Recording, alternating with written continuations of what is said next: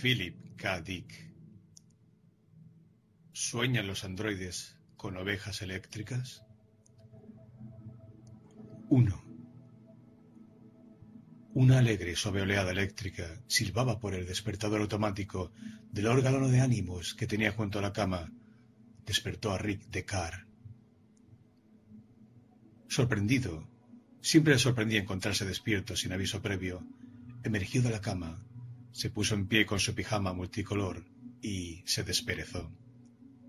En el lecho, su esposa Irán abrió sus ojos grises, nada alegres, parpadeó, gimió y volvió a cerrarlos.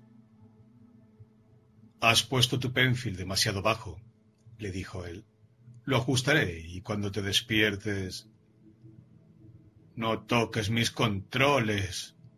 Su voz tenía amarga dureza. No quiero estar despierta. Él se sentó a su lado, se inclinó sobre ella y le explicó suavemente. Precisamente de eso se trata. Si le das bastante volumen, te sentirás contenta de estar despierta. En C sobrepasa el umbral que apaga la conciencia. Amistosamente, porque estaba bien dispuesto hacia todo el mundo, su dial estaba en D. Acarició el hombro pálido y desnudo de Irán. Aparta tu grosera mano de policía, dijo ella. No soy un policía.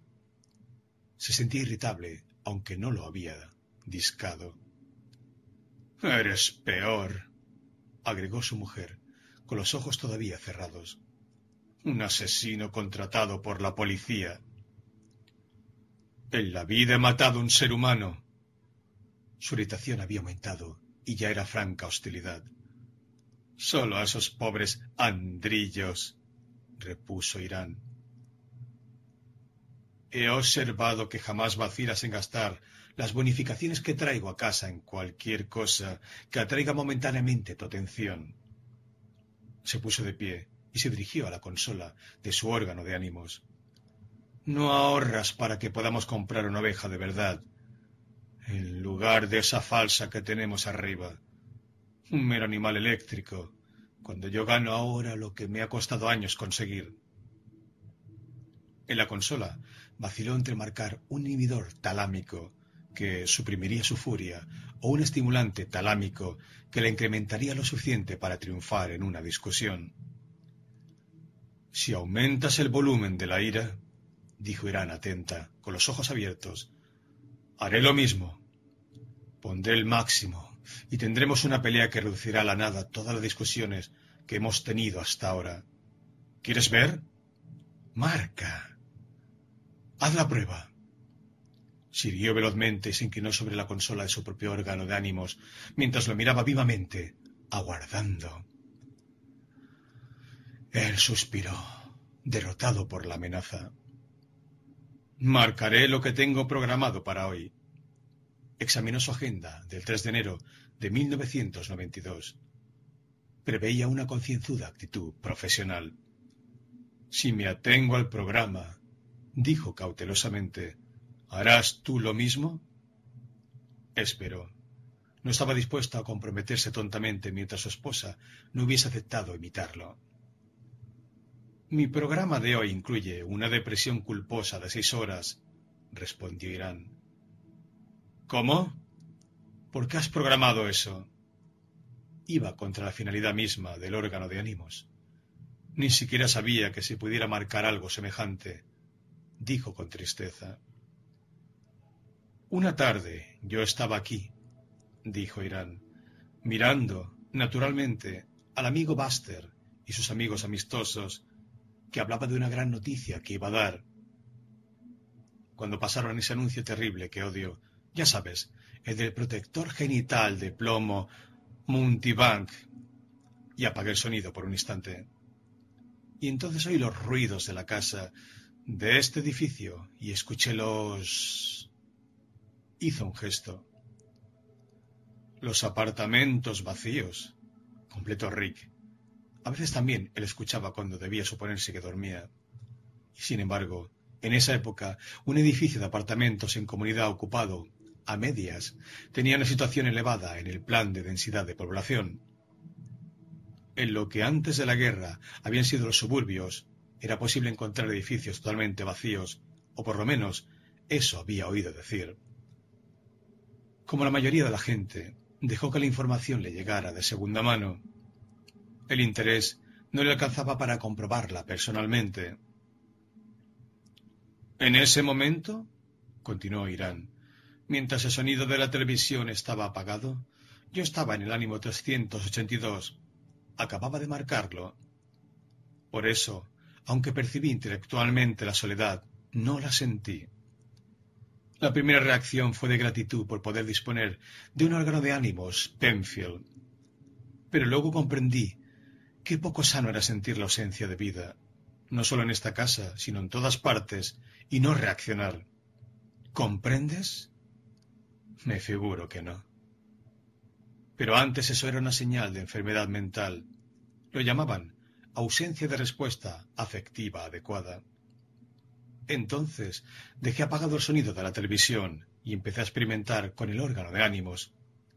Y por fin logré encontrar un modo de marcar la desesperación. Su carita oscura y alegre mostraba satisfacción, como si hubiese conseguido algo de valor. La he incluido dos veces por mes en mi programa.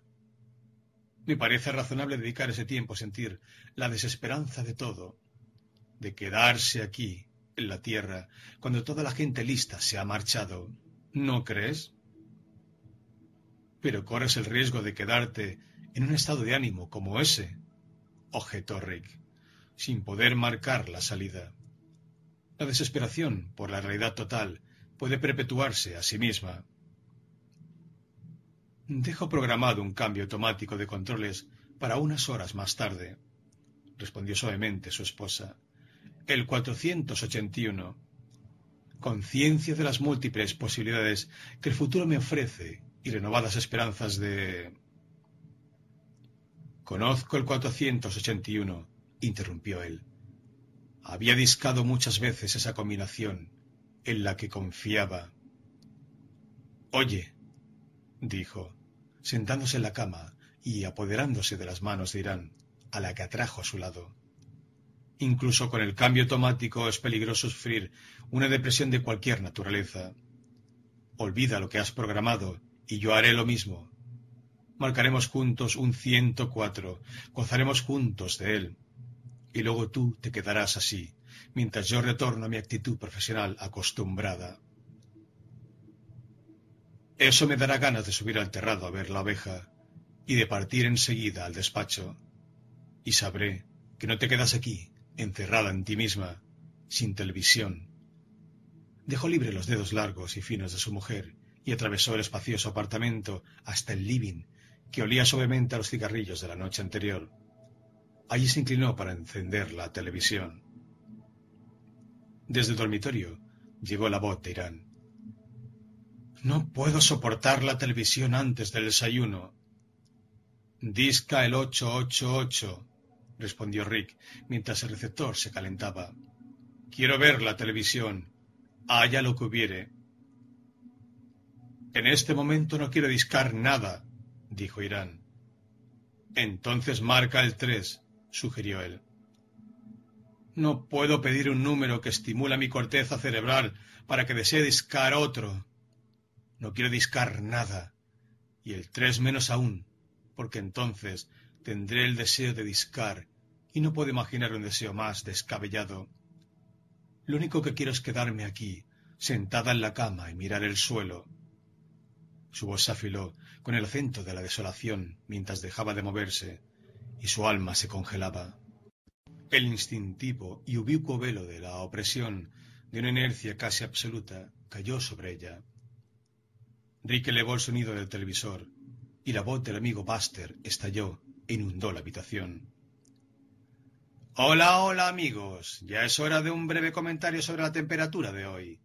El satélite Mongoose informa que la radiación será especialmente intensa hacia el mediodía y que luego disminuirá, de modo que quienes os aventuréis a salir... Irán apareció a su lado, arrastrando levemente su largo camisón, y apagó el televisor. Está bien. Me rindo. Discaré lo que quieras de mí. ¿Goce sexual extático? Me siento tan mal que hasta eso podría soportar. Al diablo. ¿Qué diferencia hace?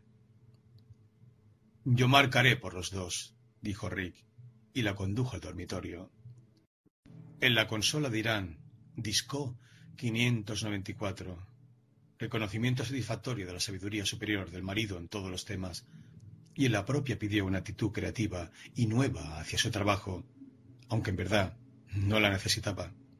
Esa era su actitud innata y habitual, sin necesidad de estímulo cerebral artificial de Penfield. Y después de un apresurado desayuno, había perdido tiempo a causa de la discusión. Subió vestido para salir, incluso con su protector genital de plomo Mountibank, modelo Ajax, a la pradera cubierta del terrado. Ahí pastaba su oveja eléctrica, por más que fuera un sofisticado objeto mecánico, ramoneaba con simulada satisfacción y engañaba al resto de los ocupantes del edificio. Por supuesto, también algunos de sus animales eran imitaciones electrónicas. De eso no había duda, pero él, por supuesto, jamás había curioseado al respecto. Así como ellos no espiaban para descubrir el verdadero carácter de su oveja. Nada habría sido más descortés. Preguntar, ¿es auténtica su oveja? Era todavía peor que averiguar si los dientes, el pelo o los órganos internos de una persona eran genuinos. El aire gris de la mañana, lleno de partículas radiactivas que oscurecían el sol, ofendía su olfato. Aspiró involuntariamente la corrupción de la muerte. Bueno, eso era una descripción algo excesiva observó mientras se dirigía hacia el sector particular de césped que poseía juntamente con el inmenso apartamento situado más abajo. La herencia de la guerra mundial terminal había disminuido su poder. Los que no pudieron sobrevivir al polvo habían sido olvidados años antes. Entonces el polvo, ya más débil y con sobrevivientes más fuertes, solo podía alterar la mente y la capacidad genética a pesar de su protector genital de plomo, era indudable que el polvo se filtraba y traía cada día, mientras no emigrara, su pequeña carga de inmundicia. Hasta ahí, los exámenes médicos mensuales confirmaban su normalidad. Podían procrear dentro de los márgenes de tolerancia que la ley establecía. Pero cualquier mes, el examen de los médicos del Departamento de Policía de San Francisco podía determinar lo contrario. Continuamente el polvo omnipresente convertía a los normales en especiales. Esa basura del correo oficial, los pósters y los anuncios de televisión vociferaban Emigra o degenera, elige. Era verdad, pensó Rick mientras abría la puerta de su minúscula dehesa y se acercaba a su oveja eléctrica. Pero no puedo emigrar, se dijo, a causa de mi trabajo. El propietario de la parcela adyacente, su vecino Bill Barbour, lo saludó. Igual que Rick, se había vestido para ir a trabajar, y también se había detenido a ver cómo estaba su animal. Mi yegua está preñada, declaró Barbour encantado, y señaló el gran ejemplar de percherón que miraba al espacio con expresión vacía. ¿Qué me dice? Que pronto tendrá usted dos caballos, respondió Rick. Ya estaba al lado de su oveja, que rumiaba con los ojos clavados en él por si le había traído avena arrollada. La presunta oveja estaba equipada con un circuito sensible a la avena, de modo que a la vista del cereal se mostraba convincentemente interesada y se acercaba. ¿Y quién la ha preñado? le preguntó Barbour. ¿El viento? He comprado el plasma fertilizante de mayor calidad que se puede conseguir en California, informó Barbour, por medio de algunos contactos internos que poseo en la Junta Ganadera del Estado. ¿Recuerda que la semana pasada vino un inspector a examinar a Judy? Están impacientes por ver el potrillo, porque ya es un animal incomparable. Palmeó cariñosamente el cuello de la yegua, que inclinó la cabeza. ¿No ha pensado en venderla? preguntó Rick. Mucho deseaba poseer un caballo o cualquier otro animal. Mantener una imitación era gradualmente desmoralizador, de algún modo. Y sin embargo, dada la ausencia de un animal verdadero, era socialmente necesario. Por lo cual, no le quedaba otra opción que seguir como hasta entonces. Aunque él mismo no se preocupara por las apariencias, estaba su esposa. Irán se preocupaba, y mucho. Barbu respondió, Sería inmoral. Venda el potrillo entonces. Tener dos animales es más inmoral que no tener ninguno. ¿Cómo? respondió Barbour, confundido. Mucha gente posee dos animales, o tres, o cuatro, y como en el caso de Fred Washburn, el dueño de la planta procesadora de algas donde trabaja mi hermano, hasta cinco. ¿No leyó ayer el Chronicle? ¿El artículo acerca de su pato? Parece que es el Moscovi más grande y pesado de toda la costa oeste. Sus ojos se tornaron vidriosos al imaginar semejante riqueza. El hombre caía poco a poco en trance. Explorando los bolsillos de su chaqueta, Rick halló su y muy leído ejemplar del suplemento de enero del catálogo de aves y animales de Sydney. Buscó potrillos en el índice, véase caballos, progenie, y halló el precio nacional vigente. Puedo comprar un potrillo percherón en Sydney por cinco mil dólares, dijo en voz alta. No, respondió Barbour, no podrá. Vuelvo a mirar la lista. Está en bastardilla. Eso significa que no tienen existencias de potrillos. Pero eso valdrían si las hubiera. ¿Qué le parecería si le pagara quinientos dólares mensuales durante diez meses? dijo Rick. La cifra entera del catálogo. Decar, repuso compasivamente Barbour. Usted no entiende de caballos. Hay una razón para que Sidney no tenga potrillos percherón. No son animales que pasen de mano en mano, por lo menos al precio del catálogo. Son demasiado raros, incluso los relativamente inferiores. Se inclinó sobre la cerca común, gesticulando. Hace tres años que tengo a Judy. En todo ese tiempo no he visto una yegua percherón de su calidad. Para comprarla tuve que volar a Canadá, y la traje aquí personalmente para asegurarme de que no la robaran. Si anda usted con un animal como este, cerca de Wyoming o Colorado, le darán un golpe y se lo quitarán. ¿Sabe por qué? Porque antes de la guerra mundial terminal había allí, literalmente, centenares. Pero si usted posee dos caballos y yo ninguno, interrumpió Rick, eso viola toda la estructura moral y teológica del mercerismo. Usted tiene su oveja. Demonios. Puede seguir la ascensión en su vida individual. Y cuando coge las dos asas de la empresa, puede también acercarse honorablemente. Si no tuviera usted esa vieja ovejita, vería alguna lógica en su posición. Por supuesto, si yo poseyera dos animales y usted ninguno, le impediría fundirse verdaderamente con Mercer. Pero todas las familias de este edificio. Veamos, unas cincuenta. Una por cada tres apartamentos, calculo. Todos nosotros tenemos un animal de alguna clase. Graveson tiene esa gallina, señaló hacia el norte. Oakes y su esposa son dueños de ese gran perro colorado que ladra por las noches. Meditó. Creo que Ed Smith tiene un gato en su apartamento. Por lo menos eso dice, aunque nadie lo ha visto nunca. Quizás sea mentira. Rick se inclinó sobre su oveja, buscando algo entre la gruesa lana blanca. Al menos los vellones eran auténticos. Hasta que lo encontró. El panel de control oculto. Mientras Barbour miraba, abrió el panel. ¿Ve? le dijo a Barbour. ¿Comprende ahora por qué quiero su potrillo? Después de una pausa, Barbour respondió. Lo siento mucho. ¿Siempre ha sido así? No, dijo Rick, cerrando nuevamente el panel de su oveja eléctrica. Originalmente era una oveja verdadera. Se enderezó, se volvió y enfrentó a su vecino. El padre de mi mujer nos la regaló cuando emigró. Pero hace un año la llevé al veterinario, ¿recuerda? Usted estaba aquí esa mañana que subí y la encontré echada. No se podía poner de pie. Usted la levantó, repuso Barbour, asintiendo. Sí, consiguió levantarla, pero después de andar uno o dos minutos volvió a caer.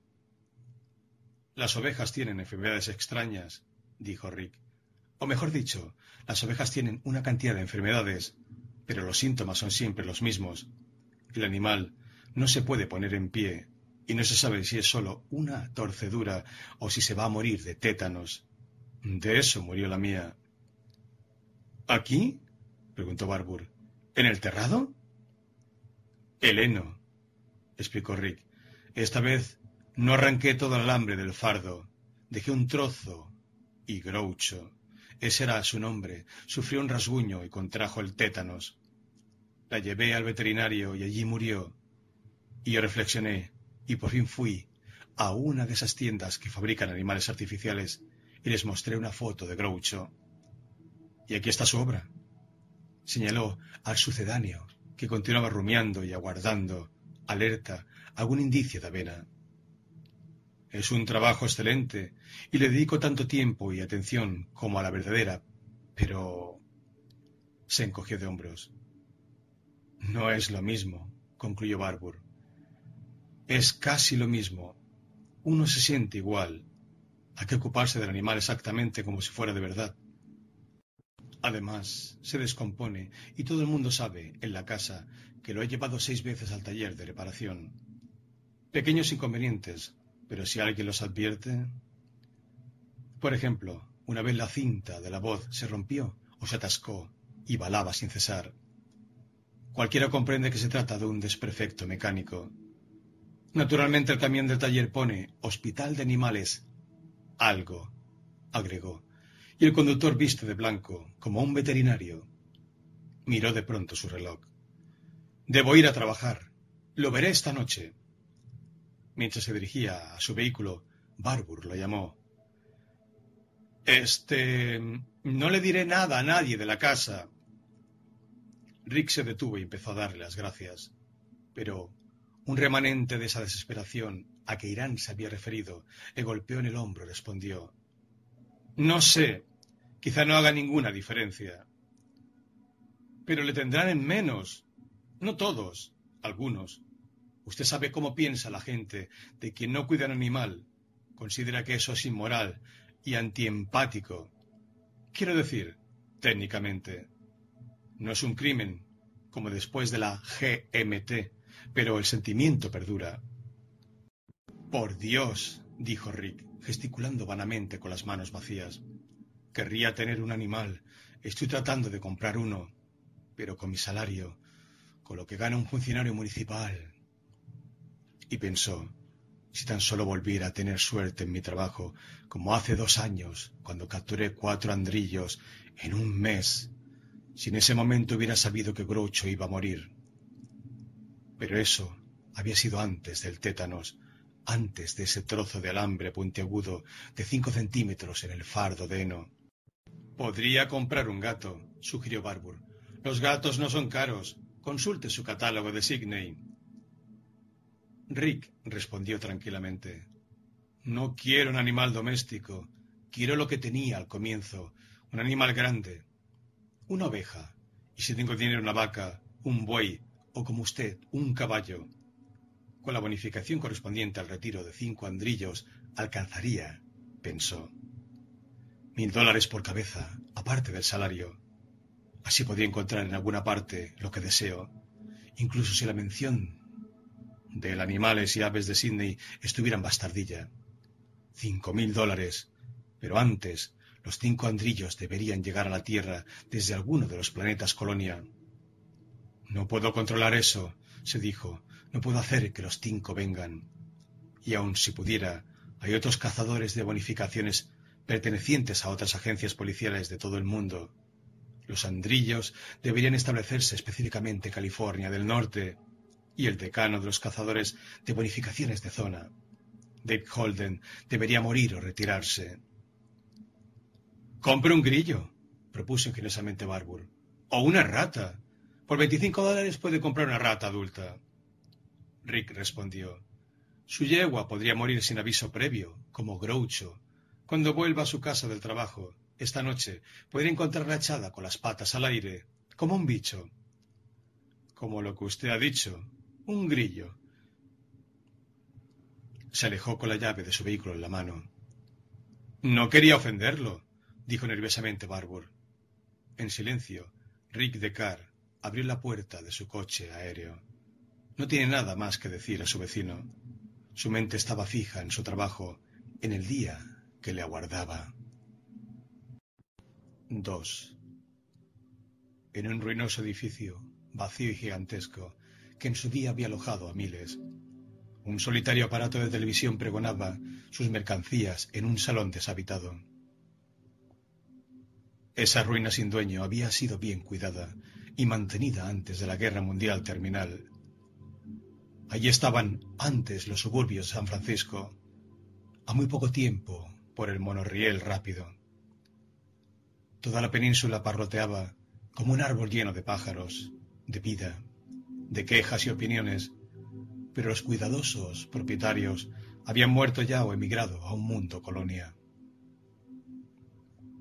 Especialmente lo primero. Había sido una guerra costosa a pesar de las valientes predicciones del Pentágono y de su presumida criada científica, la Rand Corporation, que en efecto había tenido su sede cerca de ese lugar. Como los propietarios de los edificios, la corporación se había marchado evidentemente para siempre, nadie extrañaba su ausencia. Además, nadie recordaba hoy por qué había estallado la guerra, ni quién, si alguien, había ganado.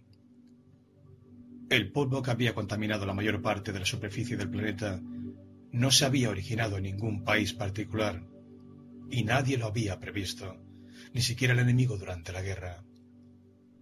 Primero habían muerto, era extraño, los búhos. Eso había parecido entonces casi divertido. Esas aves gruesas, plumosas, blancas, caídas en los parques y las calles. Como no aparecían antes del crepúsculo, y así había ocurrido cuando vivían, los búhos pasaron inadvertidos. Del mismo modo se manifestaron las plagas medievales, muchas ratas muertas. Sin embargo, esa plaga había descendido desde lo alto. Y después de los búhos, por supuesto, todas las demás aves. Pero para ese momento el misterio ya había sido comprendido. Antes de la guerra había un pequeño programa de colonización. Ahora que el sol había dejado de brillar sobre la Tierra, la colonización entraba en una nueva fase. Y en relación con ella, un arma de guerra se modificó el luchador sintético por la libertad. El robot humanoide, o expresado con propiedad, el androide orgánico, capaz de funcionar en un mundo extraño, se convirtió en la máquina esencial de programa de colonización. Según las leyes de la ONU, todo migrante debía recibir un androide civil a su elección. Y en 1990, la variedad de androides civiles excedía todo lo imaginable, como había ocurrido con los coches americanos en la década de 1960. Ese había sido el incentivo básico de la emigración. El androide era la zanahoria y la lluvia radiactiva el látigo. La ONU hizo que emigrar fuera fácil y difícil, cuando no imposible, quedarse.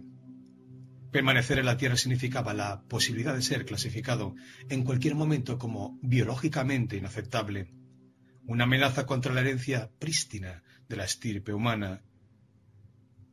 Una vez calificado especial, un ciudadano quedaba, aunque aceptara la esterilización, al margen de la historia, cesaba de pertenecer a la humanidad. Y sin embargo, aquí y allá había personas que se negaban a emigrar eso constituía una irracionalidad sorprendente incluso para los propios interesados. Lógicamente, todos los normales tenían que haber emigrado ya.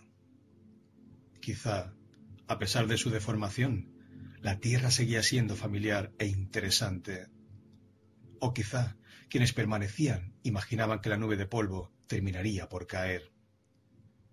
De todos modos, Miles de personas se habían quedado agrupadas, en su mayoría en zonas urbanas, donde podían verse físicamente y animarse mutuamente con su presencia. Estos parecían relativamente cuerdos, pero, además, una dudosa adición había en los suburbios virtualmente abandonados seres ocasionales y peculiares. Uno de ellos era John Isidor, que se afitaba en el cuarto de baño mientras la televisión se quejaba en el living. Simplemente había vagabundeado hasta ahí en los días que siguieron a la guerra. En esa infortunada época nadie sabía realmente qué estaba haciendo. La gente desquiciada por la guerra, errante, se establecía primero en una región y luego en otra. En ese momento la lluvia de polvo era esporádica y variable. Algunos estados se habían visto casi libres de ella y otros habían quedado saturados. La población desplazada se movía con el polvo. La península, al sur de San Francisco, había estado inicialmente limpia de polvo y mucha gente se había instalado allí. Cuando el polvo llegó, algunos murieron y otros se marcharon. J. R. Isidor se quedó. El televisor gritaba Nuevamente los días felices de los estados sureños antes de la guerra civil. Ya sea como un criado personal o un campesino incansable, un robot humanoide hecho a su medida, diseñado solamente para usted y para sus exclusivas necesidades, se le entrega a su llegada absolutamente gratis y completamente equipado, de acuerdo con sus propias especificaciones, formuladas antes de su partida. Este compañero leal, sin problemas, ha de constituir la mayor y más osada aventura humana de la historia moderna. Y seguía. Me pregunto si llegaré tarde al trabajo, pensaba Isidor mientras afeitaba. No tenía reloj. Generalmente dependía de las señales horarias de la televisión, pero hoy debía de ser el día de los horizontes espaciales, sin duda. La televisión afirmaba que era el quinto o el sexto aniversario de la fundación de la Nueva América, el principal establecimiento de Estados Unidos en Marte. Y su aparato de televisión, roto en parte, solo cogía el canal que había sido nacionalizado durante la guerra y era todavía nacional, Isidor estaba obligado a escuchar únicamente al gobierno de Washington con su programa de colonización. Oigamos ahora a la señora Maggie Klugman, sugirió el comentarista y John Isidor, que solo deseaba saber la hora. La señora Klugman acaba de llegar a Marte y se ha instalado en Nueva Nueva York, donde contesta así a nuestras preguntas. Señora Klugman, ¿Cuál es la principal diferencia entre su vida en la Tierra contaminada y su nueva vida aquí, en este mundo que da todas las posibilidades imaginables? Después de una pausa, la voz seca y fatigada de una mujer de edad mediana respondió. Lo que más nos ha llamado la atención a nosotros tres, me parece, es la dignidad. ¿La dignidad, señora Klugman? Sí, respondió la señora Klugman, de Nueva Nueva York. Marte. Es difícil de explicar, pero tener un criado de confianza en esta época tan turbulenta devuelve la seguridad. ¿Y en la Tierra, señora Klugman, anteriormente, no temía ser clasificada como... como especial? Mi marido y yo nos moríamos de miedo, y por supuesto, una vez que emigramos, ese temor desapareció, afortunadamente para siempre. John Isidor, pensó con amargura, y también para mí, sin necesidad de emigrar. Era un especial desde el año anterior, y no solo por sus genes afectados. No había logrado aprobar el test de facultades mentales mínimas, lo que hacía de él, según la expresión corriente, un cabeza de chorlito.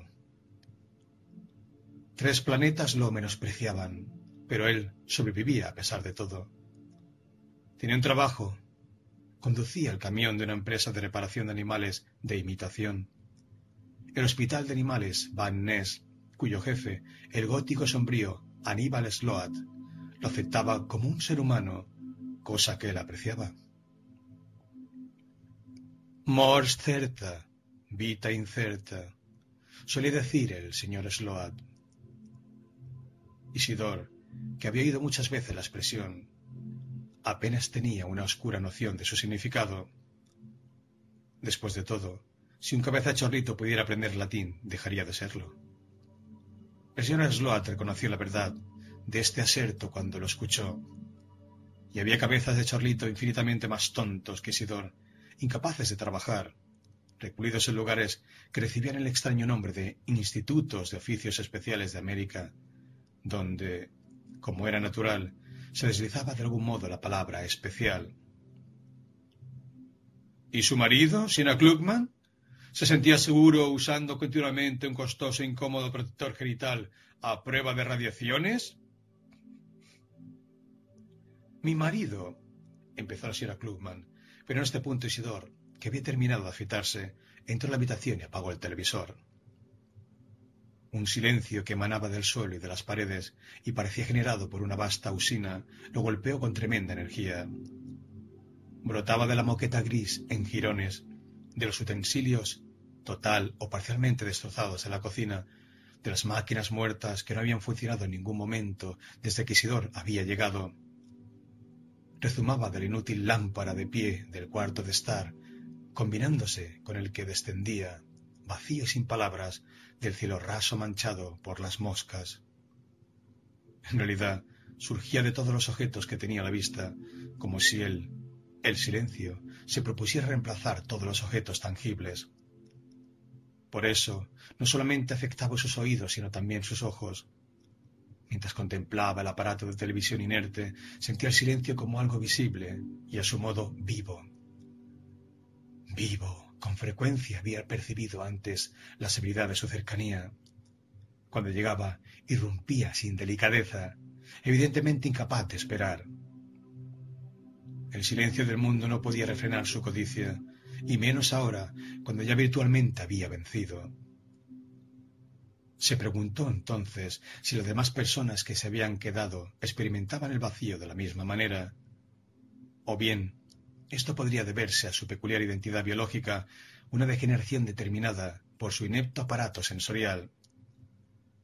Vivía solo en ese ruinoso edificio de mil apartamentos deshabitados que, como todos los demás, se derrumbaba de día en día en un deterioro entrópico creciente. Finalmente, todo lo que había en su interior se fundiría, sería idéntico e irreconocible, mero desecho amorfo, kipel apilado hasta el cielo raso de cada apartamento. Y después el edificio mismo perdería su forma y quedaría sepultado bajo el polvo ubicuo. En ese momento, él, naturalmente, estaría muerto. Este era otro hecho que resultaba interesante prever mientras permanecía en esa lamentable habitación, a solas con el silencio mundial que imperaba omnipresente y sin pulmones, Quizá fuera mejor encender de nuevo la televisión, pero los anuncios, dirigidos a los normales que quedaban, lo asustaban. Le decían en una interminable procesión de maneras que él, un especial, era indeseable. No servía. No podía emigrar aunque lo deseara. Entonces, ¿para qué escucharlos? se decía irritado. Al diablo con ellos y con su colonización. Espero que allá también haya una guerra. Después de todo, era teóricamente posible, y que todo termine como en la Tierra, y que los emigrantes se conviertan en especiales. Basta, pensó, me voy a trabajar. Buscó el picaporte para salir al pasillo a oscuras, y retrocedió al percibir la vacuidad del resto del edificio. Allí lo acechaba la fuerza que se empeñaba en penetrar en su casa. Dios mío, pensó, y volvió a cerrar la puerta.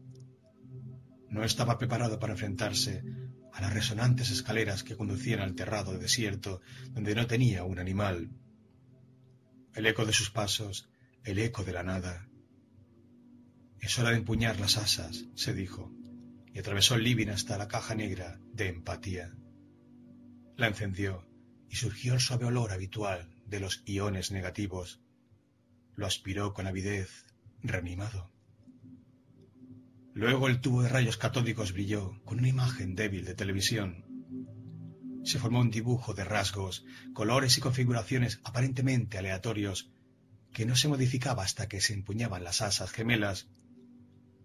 Respiró profundamente para tranquilizarse y las cogió. Apareció una imagen. Vio un famoso paisaje, la vieja cuesta oscura y desierta, con sus matas de hierbas secas, como hechas de huesos, que hurgaban oblicuamente un cielo sombrío y sin sol. Una sola figura, de aspecto más o menos humano, subía penosamente. Era un hombre anciano con ropas oscuras y sin formas que parecían arrancadas del hostil vacío del cielo. El hombre, Wilbur Mercer, avanzaba con dificultad y John Isidore, aferrando las asas, iba experimentando poco a poco el desvanecimiento del mundo real donde se encontraba. Los destrozados muebles y paredes se esfumaron. Dejó de percibirlos. Se halló en cambio, como siempre le ocurría, en aquel paisaje de sierra y cielo parduzcos. Y dejó de ver al hombre anciano que subía la cuesta. Eran ahora sus propios pies los que resbalaban y buscaban apoyo entre las familiares piedras desprendidas. Sintió aquella antigua aspereza irregular debajo de sus pies. Nuevamente sintió el olor acre del cielo, pero no el cielo de la tierra, sino el de un lugar extraño, distante aunque inmediatamente alcanzable, merced a la caja de empatía. Había llegado allí de un modo habitual y asombroso.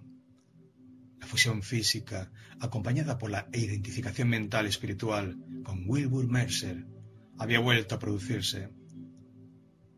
Como le estaría sucediendo a todo aquel que en ese momento estuviera aferrado a las asas, en la Tierra o en los planetas colonia sintió a los demás, escuchó en su mente el rumor de sus existencias individuales y el parloteo de sus pensamientos. Ellos y él se preocupaban solo de una cosa. La fusión de sus mentes orientaba su atención hacia la cuesta, el ascenso, la necesidad de subir. Paso a paso la elevación continuaba, tan lentamente que era casi imperceptible pero real. Más alto, pensó mientras las piedras rodaban hacia abajo. Hoy estamos más arriba que ayer y mañana. Él, la imagen compuesta de Wilbur Mercer, miró hacia arriba. Era imposible ver el final. Estaba demasiado lejos, pero llegaría. Una piedra que le arrojaron le golpeó el brazo. Sintió dolor. Se volvió a medias y otra piedra le erró y pasó a su lado. Dio contra el suelo y el sonido le sorprendió. Se preguntó quién sería y trató de ver a su atormentador. Los viejos antagonistas aparecían en la periferia de su visión. Ellos, o eso, lo perseguirían todo el camino hacia arriba hasta que en la cumbre... Recordó la cumbre. La cuesta se nivelaba de repente la ascensión terminaba y comenzaba la otra parte. ¿Cuántas veces lo había hecho ya? Las diversas experiencias se tornaban borrosas, así como el pasado y el futuro. Lo que había sentido y lo que eventualmente sentiría se fundían de modo que solamente quedaba ese momento de inmovilidad y reposo en que se tocaba la herida causada en el brazo por la piedra. Dios mío, pensó fatigado. ¿Cómo es esto justo? ¿Por qué estoy aquí, solo, castigado por algo que ni siquiera puedo ver? Y luego, en su interior, el murmullo de los demás seres que participaban de la fusión rompió la impresión de soledad. También tú participas, pensó. Sí, respondían las voces. Hemos sido heridos en el brazo izquierdo Duele como el infierno. Está bien, se dijo. Será mejor empezar a moverse nuevamente. Avanzó, y todos los demás lo acompañaron de inmediato. Una vez, recordó, había sido diferente. Antes de la maldición, en alguna parte de la vida anterior y más feliz. Ellos, sus padres adoptivos, Frank y Cora Mercer, lo habían encontrado a flote en una balsa inflable salvavidas cerca de la costa de Nueva Inglaterra. O había sido en México, cerca del puerto de Tampico. No recordaba las circunstancias. La infancia había sido maravillosa. Amaba todas las cosas vivas y sobre todo a los animales. Y en cierta época había sido capaz de traer de vuelta, tal como habían sido, animales muertos. Vivía rodeado de bichos y conejos, donde quiera que fuese, en la tierra o en un mundo colonia, pero hasta eso había olvidado. Recordaba a los asesinos porque lo habían arrestado por anormal, por ser más especial que todos los demás especiales, y debido a eso todo había cambiado. Las leyes locales prohibían la facultad de intervenir tiempo en devolver seres muertos a la vida. Se lo dijeron claramente cuando tenía 16 años, pero había continuado haciéndolo secretamente durante un año más en los bosques que aún quedaban. Y entonces una anciana a la que jamás había visto ni oído habló. Y, sin el consentimiento de sus padres, ellos, los asesinos, bombardearon aquel nódulo único que se había formado en su cerebro, lo destrozaron con cobalto radiactivo y eso lo hundió en un mundo diferente de cuya existencia jamás había sospechado. Era un pozo de huesos y cadáveres de donde había salido tras años de esfuerzo. El burro, y en especial el sapo, las criaturas que más le importaban, habían desaparecido, se habían extinguido. Solo quedaban fragmentos podridos, una cabeza sin ojos, parte de una mano. Por fin, un ave que había ido a morir allí le dijo dónde estaba. Había caído en el mundo tumba. No podría salir mientras los huesos dispersos a su alrededor no volvieran a ser criaturas vivientes. Él estaba unido al metabolismo de otras vidas y no volvería a vivir mientras ellas no vivieran. No sabía cuánto había durado esa parte del ciclo. Como general nada ocurría, era imposible medirla. Pero finalmente los huesos se recubrieron de carne. En las cuencas vacías aparecieron ojos que podían ver, y las bocas y picos restaurados eran capaces de ladrar, cloquear, maullar. Quizás él lo había hecho. Quizás el nódulo extrasensorial de su cerebro había vuelto a crecer. O tal vez no hubiese sido él. Bien podría tratarse de un proceso natural. De cualquier modo, ya no se estaba hundiendo, sino que comenzaba a ascender con los demás. Hacía mucho que ya no los veía. Ascendía, evidentemente, solo. Pero ellos estaban allí. Todavía lo acompañaban. Lo sentía dentro de sí.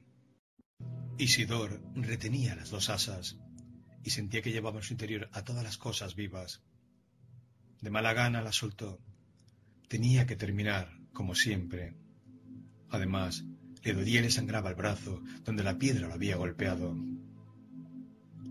Examinó la herida y se dirigió, vacilante, al cuarto de baño para lavarse. No era la primera que recibía durante las fusiones con Mercer y probablemente no sería la última. Algunas personas, sobre todo ancianas, habían muerto, casi siempre en la cumbre de la colina, cuando el tormento arreciaba en su rigor. Yo mismo no sé si podría volver a soportarlo, se dijo mientras se curaba. Podía venir un paro cardíaco. Sería mejor si viviera en la ciudad reflexionó, donde cerca hubiera un médico con esas máquinas de chispas eléctricas. En un lugar aislado como ese era demasiado peligroso. Pero sabía que correría el riesgo. Siempre lo había hecho antes, como la mayoría de la gente, incluso ancianos físicamente frágiles. Con un Kleenex se secó el brazo y oyó, lejana y tenuamente, la televisión. Hay alguien más en esta casa, pensó muy excitado, incrédulo. No es mi televisión. No la dejé encendida y sentiría la resonancia en el suelo. Es más abajo, en otro piso. Ya no estoy solo aquí, comprendió. Otra persona ha ocupado un apartamento abandonado, bastante cerca para que pueda oír. Debe ser en el segundo o el tercer piso, no más abajo. Veamos, pensó rápidamente, ¿Qué se hace cuando llega un nuevo ocupante? ¿Visitarlo? ¿Regalarle algo? ¿No es así? No podía recordar. Esto no le había ocurrido nunca allí, ni en ningún otro lugar. La gente se iba, emigraba, pero jamás venía nadie. Lleva algo, se dijo. Un vaso de agua, o mejor leche. Sí, leche, o harina, o quizás un huevo. O mejor dicho, sus correspondientes sustitutos. Buscó en la nevera. El compresor había dejado de funcionar hacía mucho. Encontró un sospechoso paquete de margarina y con él partió hacia abajo, excitado, con el corazón sobresaltado. Tengo que mantener la calma, se decía. No tiene que saber que soy un cabeza de chorlito. Si llegara a saberlo, no querrá hablarme. Siempre pasa así. ¿Por qué será? Recorrió el pasillo deprisa. 3. Camino de su trabajo, Rick Decar, como sabe Dios, cuántas otras personas solían hacer, se detuvo un momento ante una de las mayores tiendas de animales de San Francisco. En el centro de escaparate, a lo largo de toda la manzana, había un avestruz dentro de una caja de plástico transparente y calentada. Según la placa informe de la caja, acababa de llegar del zoológico de Cleveland. Era el único avestruz de la costa oeste. Después de contemplarlo, Rick permaneció unos minutos mirando el precio con expresión sombría. Luego se dirigió hacia la Corte de Justicia de la calle Lombard, a donde llegó con un cuarto de hora de retraso. Mientras abría la puerta a su despacho, su jefe, el inspector de policía Harry Bryan, lo llamó. Tenía la cara roja, orejas salientes e iba vestido descuidadamente. Sus ojos revelaban perspicacia y conciencia de casi todo lo que tenía importancia. Lo espero a las nueve y media en el despacho de Dave Holden. El inspector ojeaba rápidamente los papeles de copia mecanografiados que llevaba sujetos a una tablilla. Holden está en el hospital Mount con una herida de láser en la columna. Tiene por lo menos para un mes, hasta que consigan una de esas nueve secciones plásticas de columna. ¿Qué ocurrió? preguntó Rick, pasmado. El día anterior, el jefe de cazadores de bonificaciones del departamento estaba perfectamente. Al terminar la jornada, había partido en su coche aéreo, como de costumbre, a su piso situado en Nob Hill, la populosa zona de mayor prestigio de la ciudad. Brian murmuró algo por encima del hombro acerca de las nueve y media en el despacho de Dave y abandonó a Rick. Y cuando éste entró en el suyo, escuchó la voz de su secretaria, Anne Marston, a su espalda. ¿Sabe qué le ocurrió al señor Holden, señor de Carr? Le dispararon. Siguió su jefe al interior del despacho, encerrado y repleto, y puso en marcha la unidad de filtrado del aire. Sí, respondió él, ausente. Habrá sido uno de esos nuevos andrillos superinteligentes que está fabricando la Rosen Association, dijo la señorita Marsden. ¿Ha leído el folleto de la compañía y el manual de instrucciones? El cerebro Nexus 6, que emplean, tiene dos trillones de elementos y puede seleccionar diez millones de caminos neurales distintos. Bajó la voz. ¿No le han dicho nada de la llamada de esta mañana? La señorita Will me contó exactamente a las nueve. ¿Alguien llamó aquí? preguntó Rick. No, respondió la señorita Marston. El señor Bryan llamó a la WPO en Rusia y les preguntó si estaban dispuestos a enviar una protesta formal por escrito al representante en el este de la Rosen Association. ¿Todavía quiere Harry que retiren del mercado la unidad cerebral Nexus? No le extrañaba, desde la presentación de sus características y estudios de rendimiento en agosto de 1991. La mayoría de las agencias policiales que se ocupaban de androides fugados estaba protestando. La policía soviética no puede hacer más que nosotros, dijo. Legalmente los fabricantes del Nexus 6 estaban amparados por las disposiciones coloniales, puesto que su casa matiz estaba en Marte. Mejor sería aceptar la nueva unidad como un hecho consumado. Siempre ha ocurrido lo mismo con cada unidad cerebral mejorada. Recuerdo los aullidos de sufrimiento cuando la gente de Suderman presentó el viejo T-14 en el 89. Todas las policías del hemisferio occidental gimieron que ningún test podía detectar su presencia en caso de entrada ilegal. Y en verdad durante un tiempo fue así. Más de 50 androides T-14, según recordaba, habían conseguido llegar a la Tierra de una u otra manera sin ser detectados durante un año entero, en algunos casos. Pero luego el Instituto Pavlov de la Unión Soviética creó un test de empatía de Boyd y ningún androide T-14, por lo que se sabía, había logrado burlarlo. ¿Quieres saber lo que ha dicho la policía rusa? preguntó la señorita Marston. También lo sé. Su cara pecosa y anaranjada resplandecía. Se lo preguntaré a Harry Bryan, respondió Rick, irritado. Los chismes le desagradaban porque siempre eran más precisos que la verdad. Se sentó ante su mesa y deliberadamente se puso a buscar algo en un cajón. La señorita Marston comprendió la insinuación y se retiró. Rick extrajo un viejo y arrugado sobre de papel de Manila. Se echó atrás en su sillón de estilo importante y hurgó en su contenido hasta que encontró lo que buscaba, los datos existentes sobre el Nexus 6. Un momento de lectura justificó la afirmación de la señorita Marston. El Nexus 6 poseía efectivamente los dos trillones de elementos así como la posibilidad de adoptar entre 10 millones de combinaciones de actividad cerebral.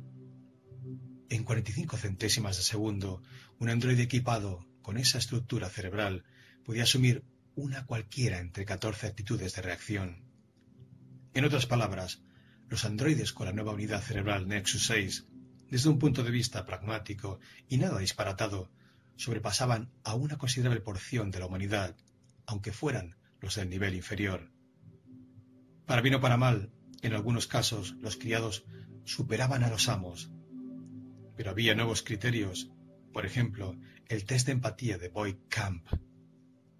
Un androide, por dotado que estuviera en cuanto a capacidad intelectual pura, no podía encontrar el menor sentido en la fusión que experimentaban rutinariamente los seguidores del mercerismo y que tanto él mismo como prácticamente todo el mundo, incluso los cabezas de chorlitos subnormales, lograban sin dificultad. Se había preguntado, como casi todos, en un momento u otro, por qué precisamente los androides se agitaban impotentes al afrontar el test de medida de la empatía. Era obvio que la empatía solo se encontraba en la comunidad humana, en tanto que se podía hallar cierto grado de inteligencia en todas las especies, hasta en los arácnidos, Probablemente la facultad empática exigía un instinto de grupo sin cortapisas. A un organismo solitario, como una araña, de nada podía servirle. Incluso podía limitar su capacidad de supervivencia. Al tornarla consciente del deseo de vivir y de su presa. Y en ese caso, todos los animales de presa, incluso los mamíferos muy desarrollados, como los gatos, morirían de hambre. En una ocasión había pensado que la empatía estaba reservada a los herbívoros o a los omnívoros capaces de prescindir de la carne. En última instancia, la empatía borraba las fronteras entre el cazador y la víctima, el vencedor y el derrotado. Como en el caso de la fusión con Mercer, todos ascendían juntos y una vez terminado el ciclo, juntos caían en el abismo del mundo tumba. Curiosamente, esto parecía una especie de seguro biológico, aunque de doble filo. Si alguna criatura experimentaba alegría, la condición de todas las demás incluía un fragmento de alegría. Y si algún ser humano sufría, ningún otro podía eludir enteramente el dolor. De este modo, un animal gregario como el hombre podía adquirir un factor de supervivencia más elevado. Un búho o una cobra solo podían destruirse. Evidentemente, el robot humanoide era un cazador solitario. A Rick le gustaba pensar así. Su trabajo se tornaba más aceptable. Si retiraba, o sea, mataba a un andrillo, no violaba la regla vital establecida por Mercer. Solo matarás a los asesinos, había dicho Mercer el año en que las cajas de empatía aparecieron en la Tierra. Y en el mercerismo, a medida que se desarrollaba hasta construir una teología completa, el concepto de los que matan, los asesinos, había crecido insidiosamente. En el mercerismo, un mal absoluto tironeaba el deshilachado manto del anciano que subía, vacilante, pero no se sabía quién ni qué era esa presencia maligna. Un mercenario sentía el mal sin comprenderlo. De otro modo, un mercenario era libre de situar la presencia nebulosa de los asesinos donde le pareciera más conveniente. Para Rick Descartes, un robot humanoide fugitivo, equipado con una inteligencia superior a la de muchos seres humanos, que hubiera matado a su amo, que no tuviera consideración por los animales, ni fuera capaz de sentir alegría empática por el éxito de otra forma de vida, ni dolor por su derrota, era la síntesis de los asesinos. Pensar en los animales le trajo el recuerdo del avestruz que había visto en la tienda. Apartó por el momento la información referente a la unidad cerebral Nexus 6 Tomó una pulgada de rapé del señor Sidon, números 3 y 4, y reflexionó. Luego consultó su reloj y viendo que tenía tiempo, cogió el videófono de su mesa y pidió a su secretaria con la tienda de animales Happy Dog de la calle Suter. Sí, señor, respondió la señorita Marsden, abriendo la agenda. No pueden pedir tanto por ese avestruz, se dijo Rick. Esperan que uno regatee como los viejos tiempos. ¿Happy Dog? declaró una voz masculina. En la pantalla apareció una diminuta cara feliz. Se oían chillidos animales. Esa de que está en el escaparate, empezó Rick, que jugaba con su cenicero de cerámica. ¿Cuál debería ser el pago inicial? Un segundo, dijo el vendedor de animales, buscando bloc y bolígrafo. La tercera parte del total, reflexionó. ¿Puedo preguntarle, señor, si piensa ofrecer algún animal como parte de pago? Cautelosamente, Rick respondió. Aún no lo he decidido. Podríamos vender ese avestruz a treinta meses, dijo el comerciante, con un interés muy bajo, el seis por ciento mensual. Por lo tanto, con un pago inicial razonable, las cuotas serían de. Baje el precio, dijo Rick. Si le quita dos mil, no habrá pago a crédito. Pagaré en efectivo. Dave Holden está fuera de juego, pensó. Eso podría significar mucho, según la cantidad de misiones que aparezcan el mes próximo.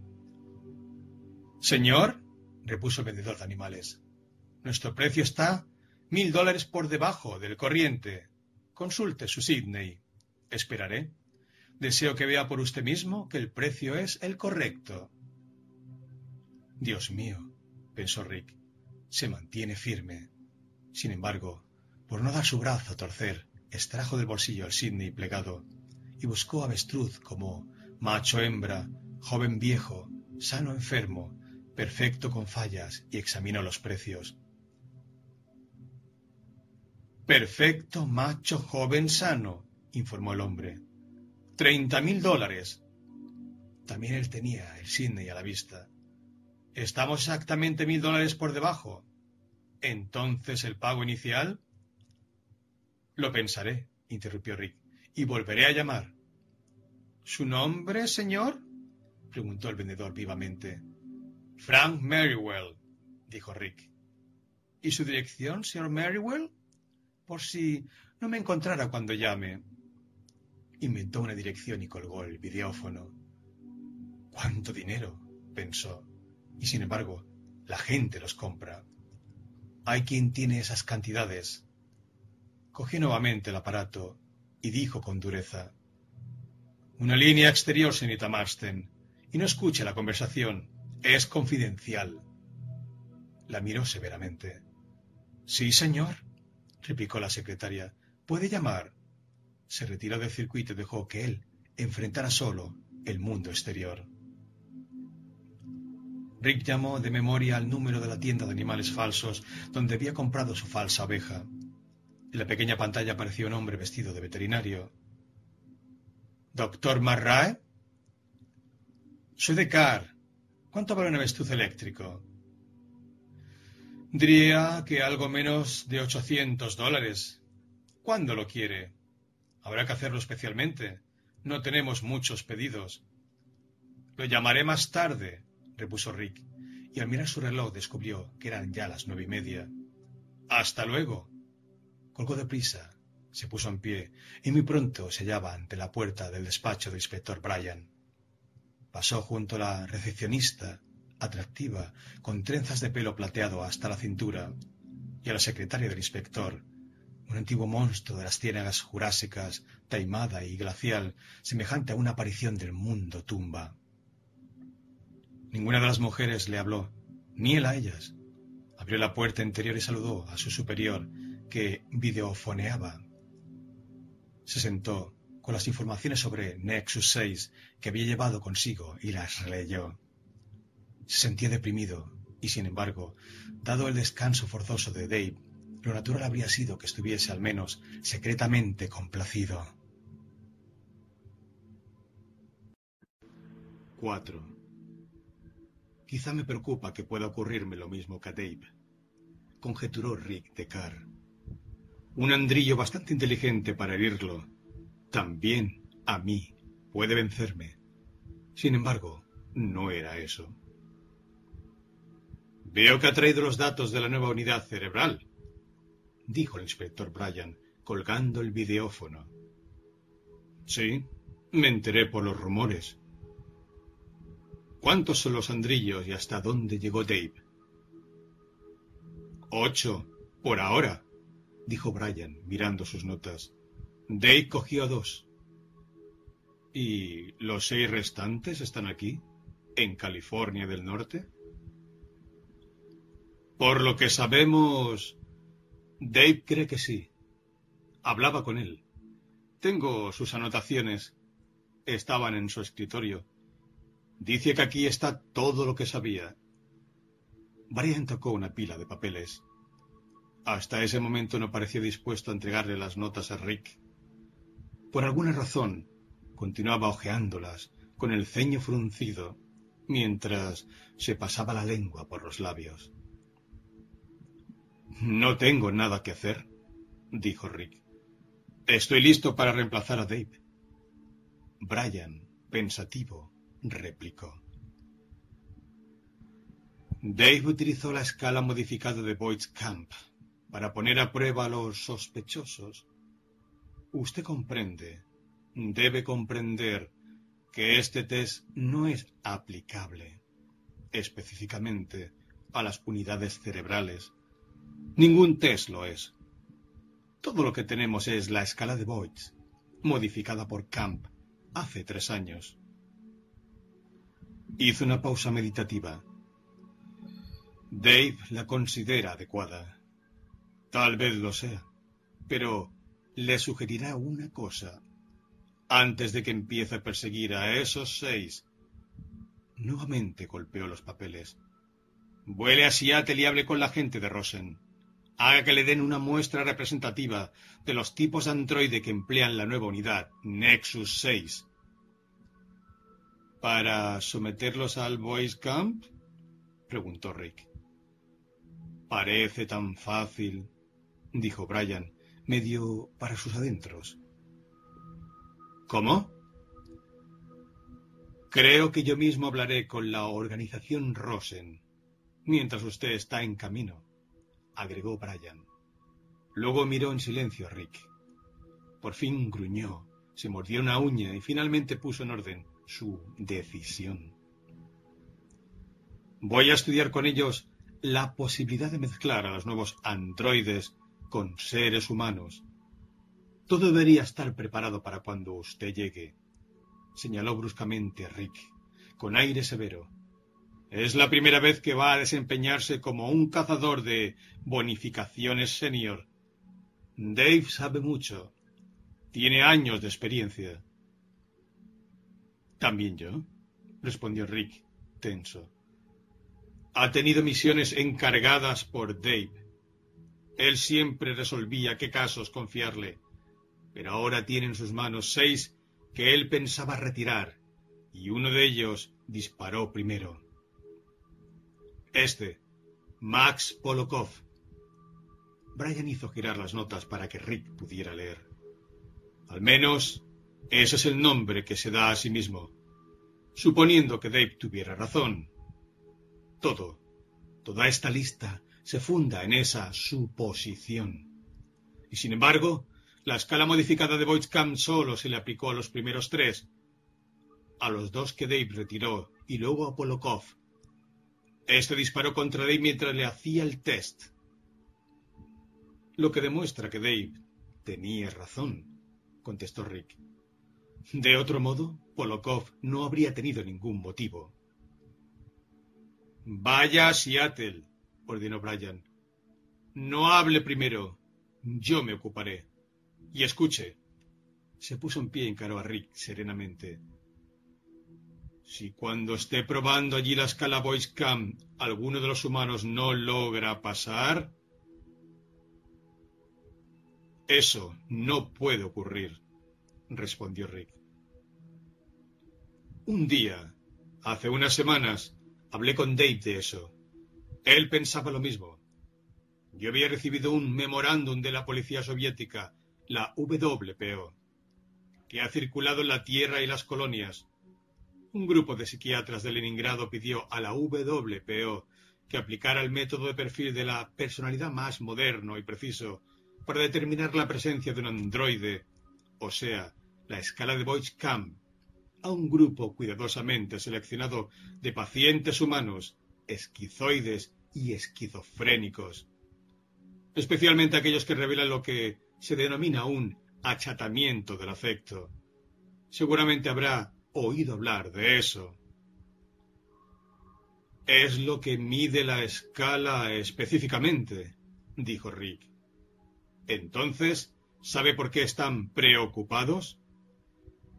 El problema ha existido siempre. Desde que por primera vez encontramos androides que se hacían pasar por humanos. Usted conoce el consenso de la opinión policial por el artículo de Lurie Camp, escrito hace ocho años.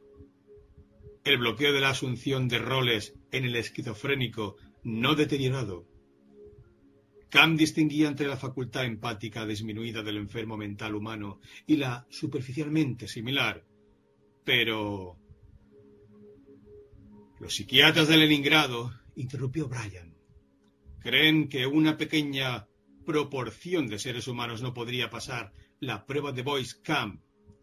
Si lo sometiera usted al test en el curso de una tarea policial, quedarían clasificados como robots humanoides. Más tarde, se descubrirá el error, pero estarían muertos.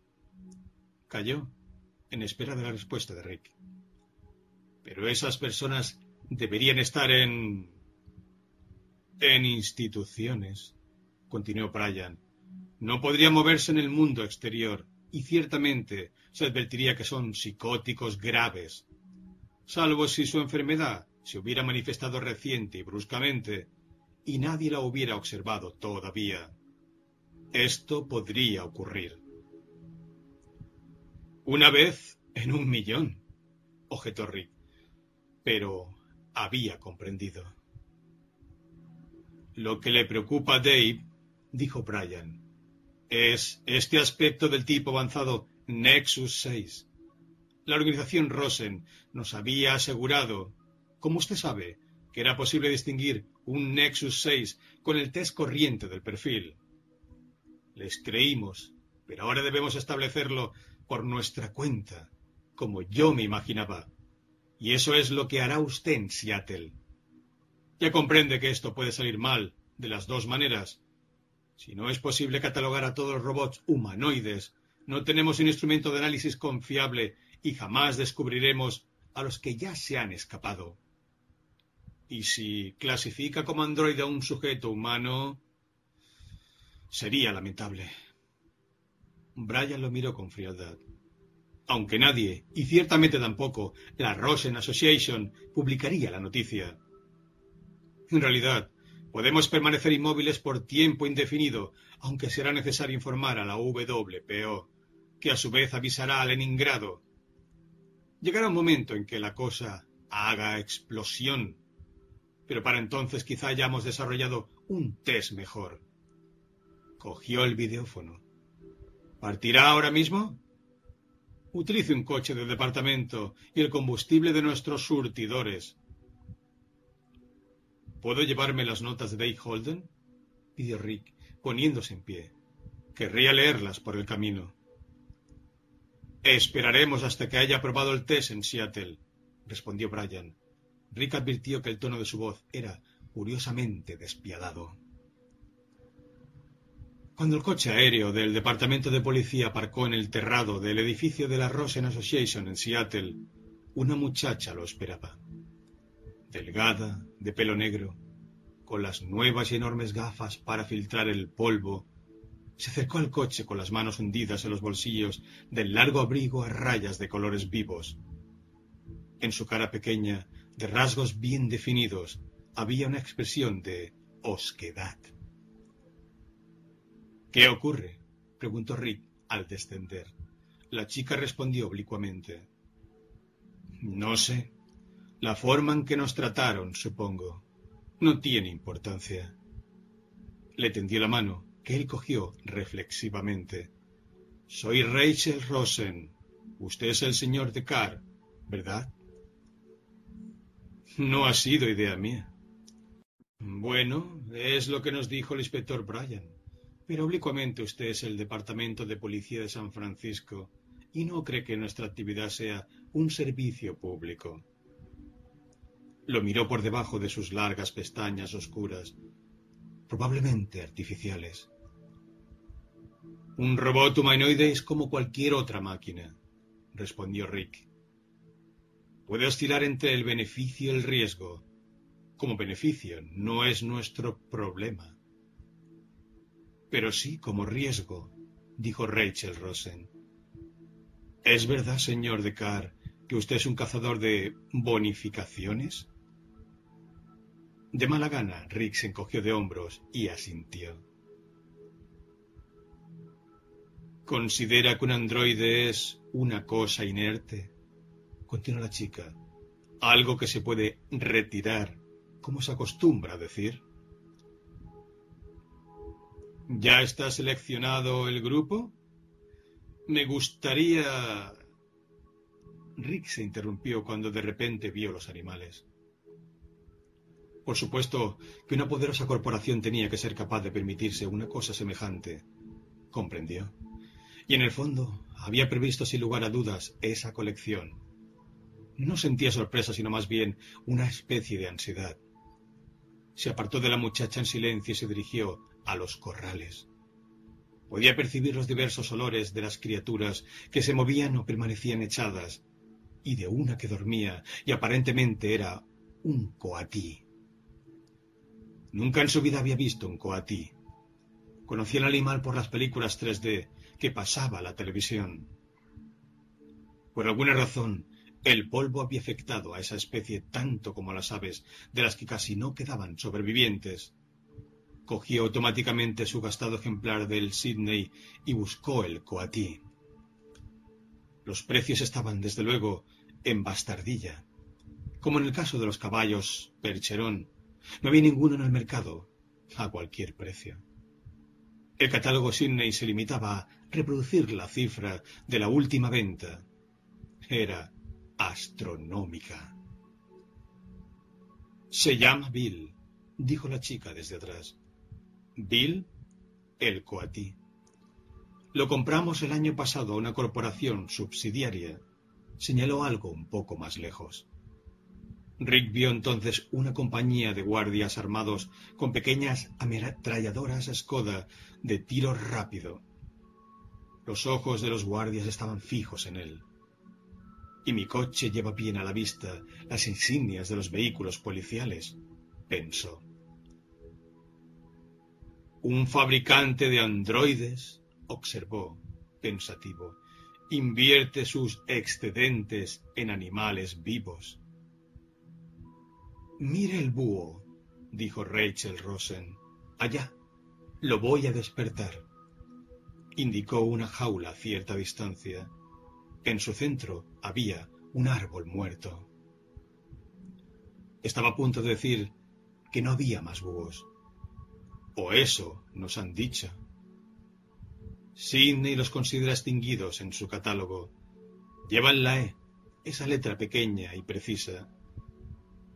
Mientras la muchacha se adelantaba, comprobó que estaba en lo cierto. Sidney jamás se equivoca, se dijo. ¿En qué otra cosa podemos confiar? Es artificial, exclamó de pronto con certeza, pero su decepción era intensa y aguda. No, sonrió ella, y Rick vio que sus dientes pequeños y parejos eran tan blancos como negros eran el pelo y los ojos. Pero Sidney, objetó, tratando de mostrarle el catálogo para probar sus palabras. No le compramos a Sidney, respondió Rachel, ni a ningún vendedor de animales. Nuestras compras son privadas y no comunicamos el precio. Además, tenemos nuestros propios naturalistas. En este momento están trabajando en Canadá. Allá todavía quedan bosques relativamente grandes, al menos lo bastante para animales pequeños y alguna que otra ave. Durante largo tiempo contempló al búho, que dormitaba en su rama. Mil pensamientos brotaron de su mente acerca de la guerra, de los días en que los búhos caían del cielo, muertos. Recordó que en su infancia había alcanzado a comprobar la extinción de una especie tras otra. Los periódicos anunciaban un día la desaparición de los zorros, el siguiente la de los tejones, hasta que la gente dejó por último de leer aquellos perpetuos obituarios. Pensó también en su necesidad de un animal verdadero. Una vez más se manifestaba el odio que le inspiraba su oveja eléctrica, que debía cuidar y atender como si estuviera viva. La tiranía de los objetos, pensó. Ella no sabe que yo existo. Como los androides, carece de la capacidad de apreciar la existencia de otro ser. Jamás había pensado antes en la semejanza entre los animales eléctricos y los andrillos. Un animal eléctrico era una forma inferior, un robot de menor calidad. O a la inversa, un androide era una versión altamente desarrollada del pseudoanimal. Las dos ideas le resultaban repulsivas. Si Rosen vendiera ese búho, dijo, ¿cuánto pediría? Jamás venderíamos nuestro búho. Rachel lo contempló con una mezcla de placer y piedad. Al menos eso le pareció a Rick. Y aunque así fuera, nunca podría pagar el precio. ¿Qué animal tiene en su casa? Una oveja, respondió él. Una Suffolk de cara negra. Entonces debería sentirse satisfecho. Lo estoy, dijo él, pero siempre he querido un búho, incluso antes de que todos murieran, excepto el suyo. Se corrigió. Nuestro programa actual prevé la obtención de otro búho, agregó ella, para parearlo con Scrappy. Señaló al ave posada en su persa y que por un instante abrió los ojos unas hendiduras amarillas que se desvanecieron cuando reanudó su reposo. El pecho del búho subió y bajó conspicuamente, como si el ave hubiese suspirado en su estado hipnagógico.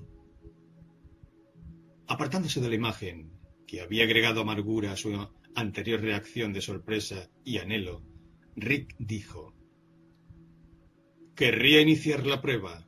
¿Podemos bajar? Mi tío recibió la llamada de su jefe y probablemente ya... ¿Su tío? ¿Una corporación de estas dimensiones es un negocio familiar? Rachel continuó su frase. Habrá reunido un grupo de androides y uno de control. Vamos.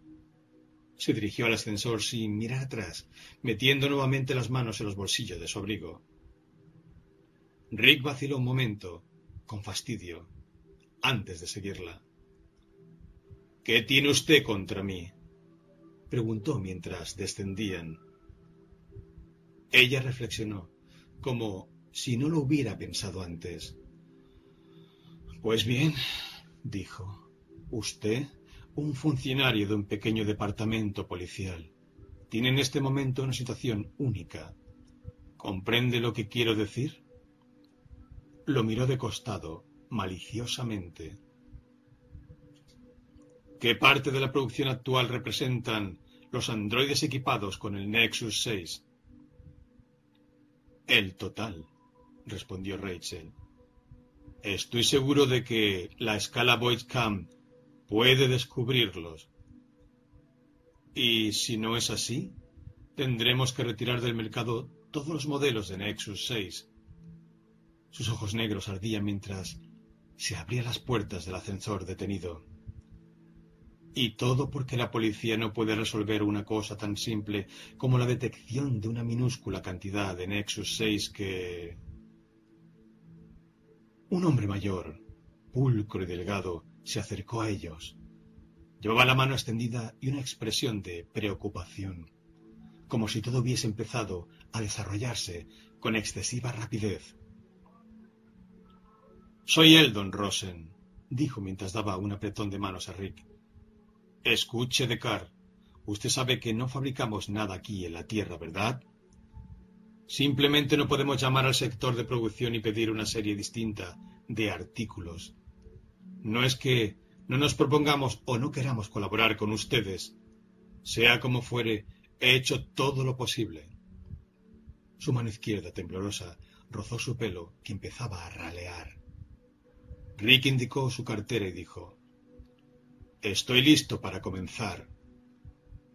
La nerviosidad de Rosen acrecentó su confianza en sí mismo. Me temen, pensó con asombro. Incluso Rachel. Probablemente podría obligarles a abandonar la producción de los modelos Nexus 6. Lo que yo haga en las próximas horas afectará el carácter de sus operaciones y puede llegar a determinar el futuro de la Rosen Association aquí, en los Estados Unidos, en Rusia y en Marte.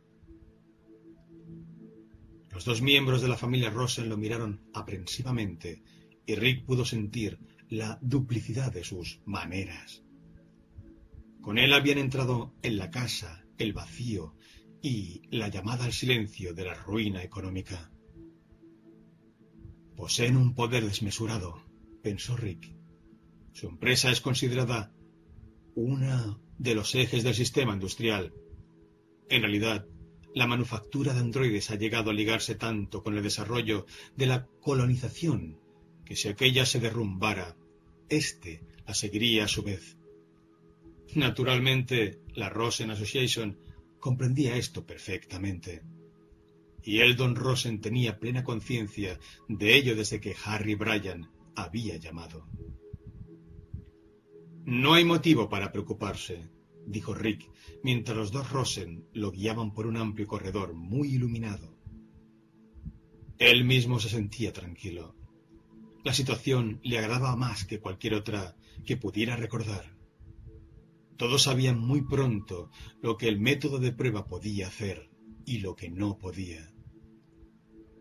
Si ustedes no tuvieran confianza en el test de Boyd's Camp, observó, probablemente su organización habría tratado de descubrir otro superior.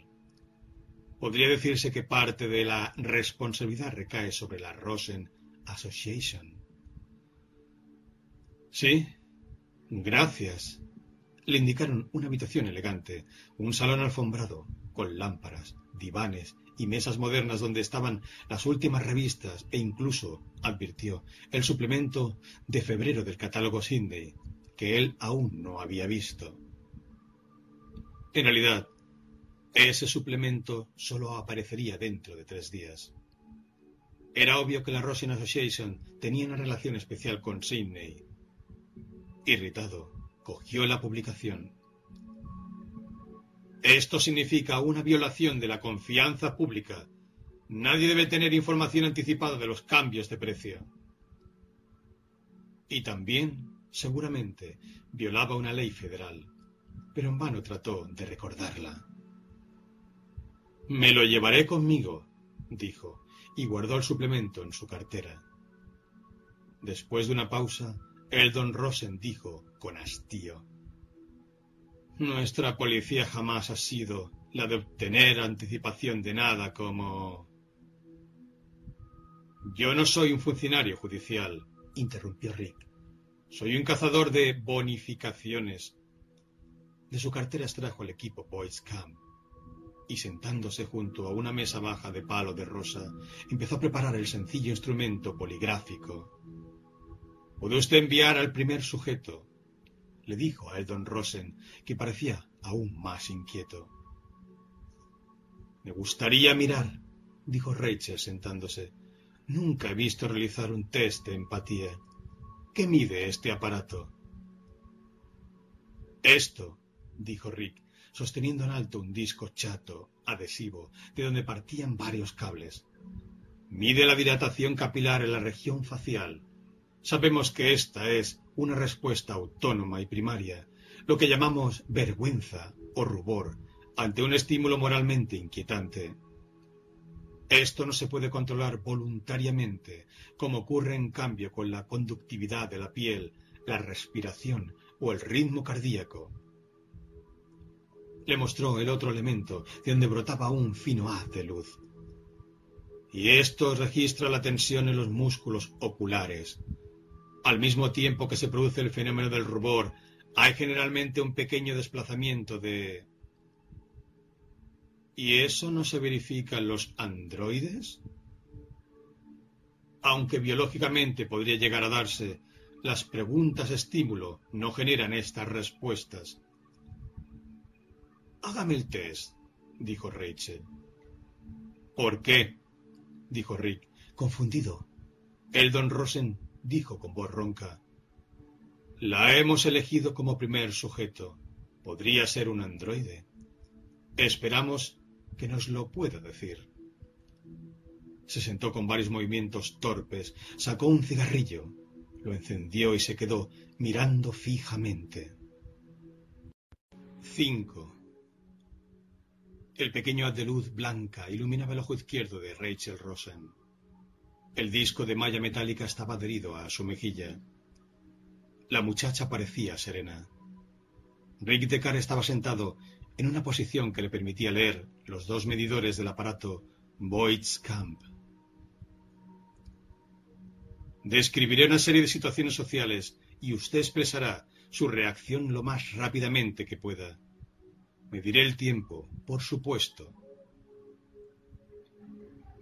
Y también, por supuesto, lo que yo diga no tendrá importancia. Solo valdrá la reacción capilar y la del músculo ocular pero igualmente responderé. Quiero pasar por esto y... Adelante, señor Decar.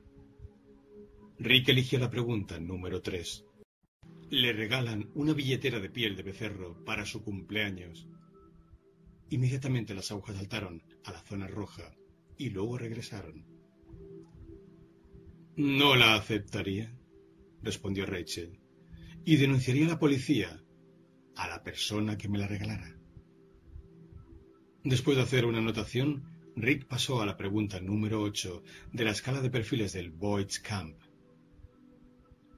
Tiene usted un niño pequeño que le muestra su colección de mariposas y también el frasco donde las mata. Lo llevaría al médico. La voz de Rachel era baja pero firme. Nuevamente las agujas se movieron, pero menos. Rick hizo la correspondiente anotación y preguntó Está viendo la televisión. De pronto advierte que una avispa avanza por su brazo. La mataría, respondió Rachel. Esta vez las agujas apenas registran un débil y corto temblor. Rick escribió su observación y eligió cuidadosamente la pregunta siguiente. Encuentra en una revista la foto, a página entera y a todo color, de una chica desnuda. Se detuvo. ¿Es un test para saber si soy androide o si soy lesbiana? Preguntó accidentalmente Rachel. Las agujas no se movieron. A su marido le gusta la foto, continuó Rick. No hubo respuesta y agregó. La chica está tendida boca abajo sobre una enorme y bellísima piel de oso. Los medidores no registraron cambios y Rick piensa, una respuesta de androide no ha reparado en el elemento principal, la piel del animal muerto. Se concentra en otros factores. Su marido cuelga la foto en la pared de su estudio. Concluyó. Entonces la reacción se manifestó. Ciertamente no se lo permitiría, dijo Rachel. Está bien, asintió Rick. Ahora está usted leyendo una novela escrita en los viejos tiempos, antes de la guerra. Los personajes visitan el muelle de pescadores de San Francisco, sienten hambre y entran en un restaurante. Uno de ellos pide langosta. El chef arroja una langosta a una olla de agua hirviente a la vista de los personajes. Dios mío, dijo Rachel, pero eso es terrible, depravado. ¿Cómo pueden hacer eso? ¿Quiere usted decir una langosta viva? Las agujas permanecieron inmóviles. La respuesta era formalmente correcta, pero simulada. Ha alquilado una casita de troncos de pino en la montaña continuó Rick.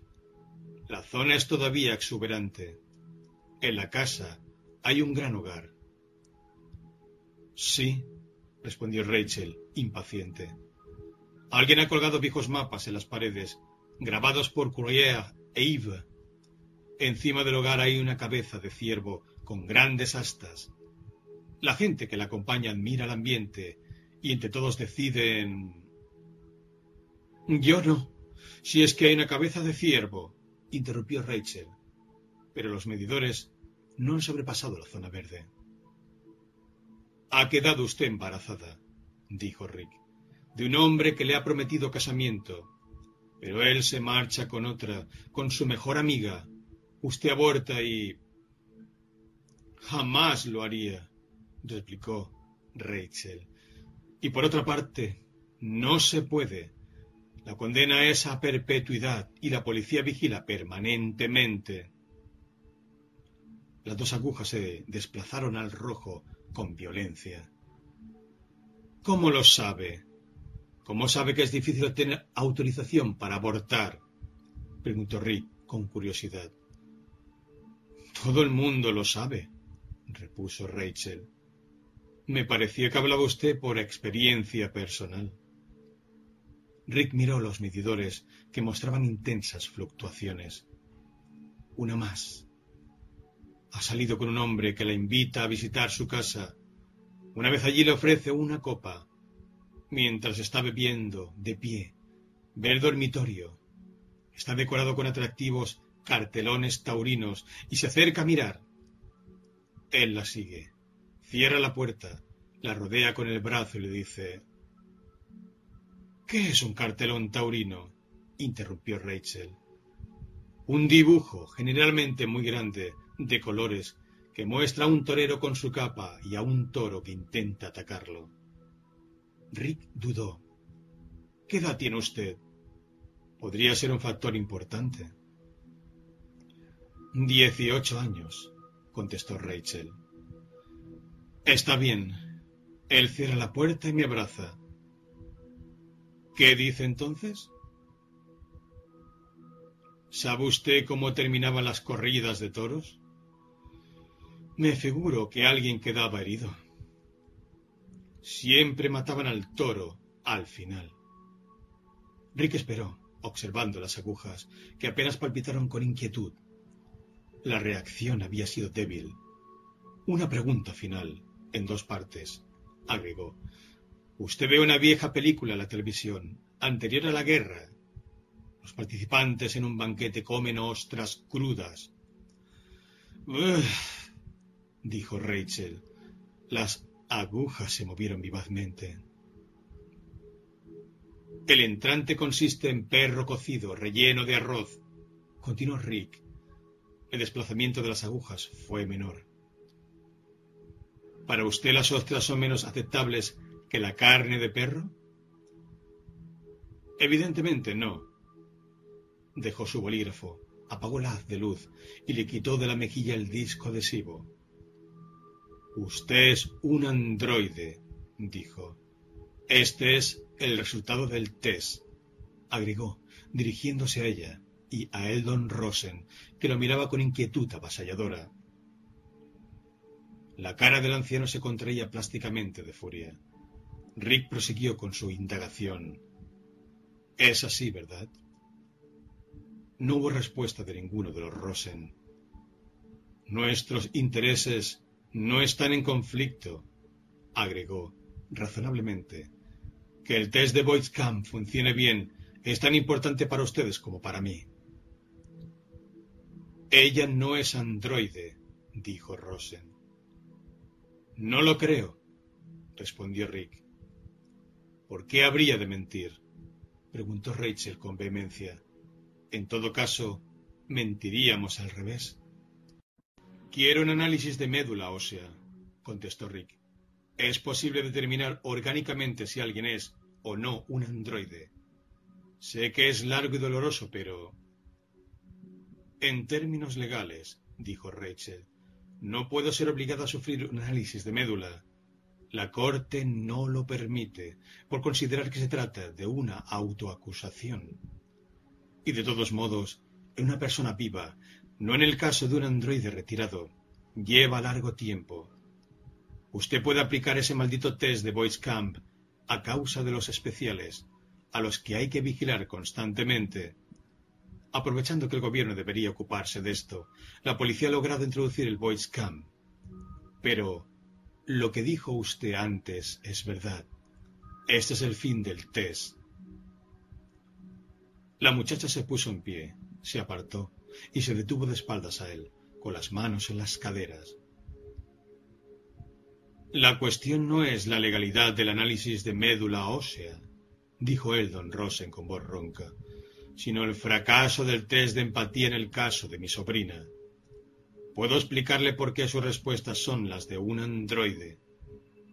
Rachel creció a bordo del Salader 3. Nació en él y durante catorce de sus dieciocho años solo supo de la Tierra lo que encontró en la biblioteca y lo que el resto de la tripulación, nueve adultos, le contó. Y después, como recordará, cuando la nave había recorrido la sexta parte del camino a Próxima, inició el retorno. De lo contrario, Rachel habría tenido que esperar hasta una edad muy mayor para conocer la Tierra y la policía podría retirarme, agregó Rachel por encima del hombro. En una redada me matarían. Lo sé desde mi llegada, hace cuatro años. Esta es la primera vez que me aplican el Boys Camp. En verdad, rara vez salgo de casa. El peligro es enorme, a causa de los controles policiales y las pinzas voladoras para capturar especiales no clasificados. Y androides terminó Eldon Rosen, aunque naturalmente eso no se lo dice la población. Se supone que debe ignorar la presencia de androides en la Tierra. No creo que los haya, respondió Rick. Sin duda la policía los ha cogido a todos, tanto aquí como en la Unión Soviética. Ahora la población es pequeña, y tarde o temprano todo el mundo ha de pasar por los puntos de control establecidos al azar. O, por lo menos, eso era lo que cabía esperar. ¿Cuáles son sus instrucciones en el caso de que el test clasifique como androide a un ser humano? preguntó Eldon Rosen. Eso es asunto oficial. Rick empezó a guardar su equipo en la cartera, mientras ambos Rosen lo miraban en silencio. Pero, naturalmente, debo cancelar toda prueba subsiguiente. Si hay un fracaso, de nada sirve continuar. Cerró de un golpe su cartera. Podríamos haberlo engañado, dijo Rachel. Nada nos obliga a admitir que el resultado ha sido incorrecto, o el resultado obtenido con los otros nueve sujetos elegidos. Nos habría bastado con dejarle seguir con las pruebas sin decir nada. Yo habría insistido en que me dieran una lista previa en sobre cerrado, para comparar los resultados y obtener una confrontación concluyente. Pero no la habría obtenido, pensó. Brian tenía razón. Gracias a Dios que no he seguido cazando androides sobre la base del test. También nosotros pensamos lo que haría, observó Eldon Rosen, mirando a Rachel, que asentía. Habíamos estudiado esa posibilidad, reconoció. Este problema procede de su forma de operar, señor Rosen, dijo Rick. Nadie obligó a su organización a desarrollar los robots humanoides hasta un punto en que... Nosotros producimos lo que desean los colonos, repuso Eldon Rosen. Hemos seguido un principio, respetado por el tiempo, que ha justificado siempre el éxito comercial. Si nuestra empresa no hubiera construido modelos cada vez más humanos, otras lo habrían hecho. Conocíamos los riesgos existentes cuando desarrollamos la unidad cerebral Nexus 6, pero el test de Voice Camp era un fracaso antes de que distribuyéramos los nuevos androides. Si usted hubiese fallado en clasificar a un androide Nexus 6 como androide, si lo hubiese registrado como un ser humano, pero no es eso lo que ha ocurrido. Su voz era dura y penetrante. El departamento policial a que usted pertenece, así como otros, puede haber retirado, y es probable que lo haya hecho, verdaderos seres humanos de capacidad empática no desarrollada, como mi sobrina. Su posición, señor Tecar, es muy grave en términos morales. La nuestra no lo es. En otras palabras, dijo agudamente Rick, no me concederá usted la posibilidad de aplicar el test a un solo Nexus 6. Para anticiparse ella, ha presentado en primer término a esta chica esquizoide. Y mi test ha sido derrotado, pensó. Debí haberme negado, pero ahora es demasiado tarde. Le hemos ganado, señor Decar, dijo Rachel Rosen con voz serena y razonable, y se volvió hacia él sonriendo. Todavía no lograba comprender cómo la Rosen Association había logrado engañarlo tan fácilmente. Una corporación gigantesca como esta atesoraba gran experiencia, poseía en realidad una especie de mente colectiva. Eldon y Rachel Rosen eran tan solo los portavoces de esta entidad múltiple. Su error, evidentemente, había consistido en considerarlos como meros individuos. Era un error que no volvería a cometer. Su jefe, el inspector Bryan, dijo Rosen, hallará difícil comprender cómo sucedió que nos permitiera usted anular su método de prueba antes de comenzar el test. Señaló al cielo raso y Rick vio la lente de una cámara. El error cometido con los Rosen había sido registrado.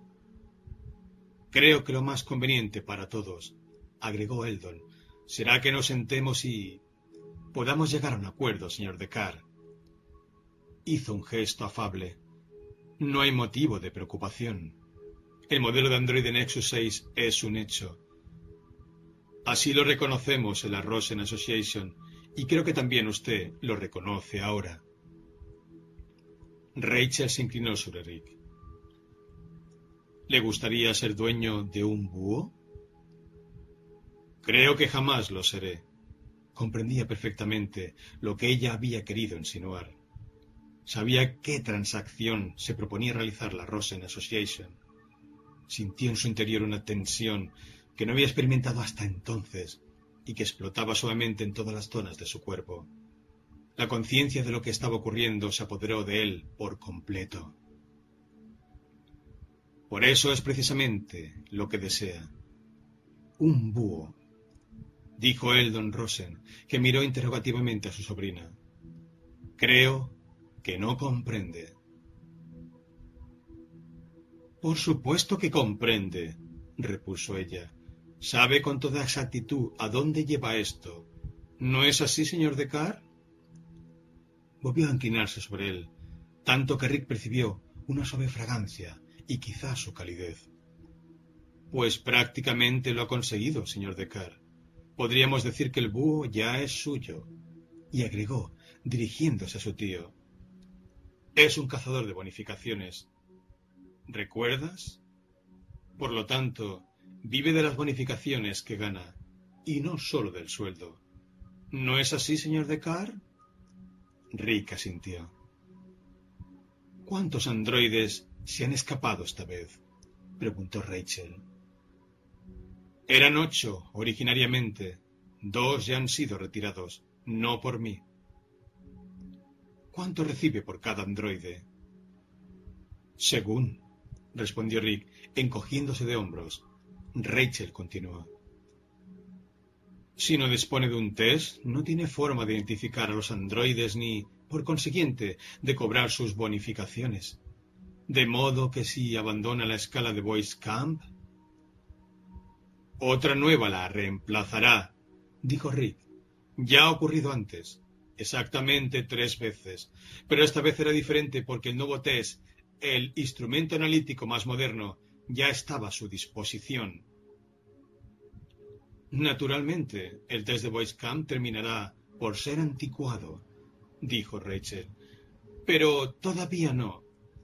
Estamos convencidos de que es apto para distinguir a los modelos equipados con el Nexus 6 y querríamos que, en su peculiar tarea, continuara usted trabajando sobre esta base. La chica lo miraba intensamente, balanceándose y con los brazos cruzados apretados. Trataba de medir su reacción. Dile que puede quedarse con el búho, sugirió el don Rosen. Así es, dijo Rachel, sin dejar de mirarlo. El que ha visto en el terrado, Scrappy. Pero si conseguimos un macho, debe permitir que se aparee con ella y que quede bien en claro que la descendencia será nuestra. Dividiremos la anidada, propuso Rick. No, repuso instantáneamente Rachel, y Eldon Ron se negó con la cabeza en señal de apoyo a su sobrina. De ese modo tendría usted derecho a la única familia de búhos hasta el fin de los tiempos. Y hay otra condición. No puede cederlo en herencia. A su muerte, volverá a manos de la Rosen Association. Eso parece una invitación a que me maten, contestó Rick. Bonita forma de recuperar inmediatamente el búho. No puedo aceptar. Es demasiado peligroso. Usted es un cazador de bonificaciones, dijo Rachel. Sabe usar un arma láser. En este preciso instante lleva una.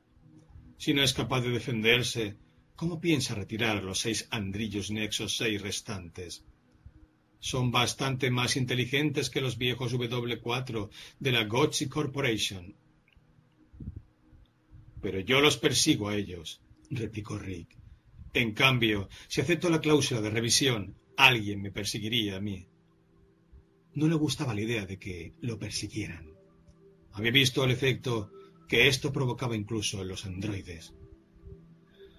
Está bien, dijo Rachel. Cederemos en ese punto y podrá alegar el búho a sus descendientes, pero insistiremos en conservar la nidada completa si no está de acuerdo con esto, vuelva a San Francisco, reconozca ante sus superiores que el test de Camp, al menos en la forma en que usted lo aplica, no puede distinguir entre un andrillo y un ser humano.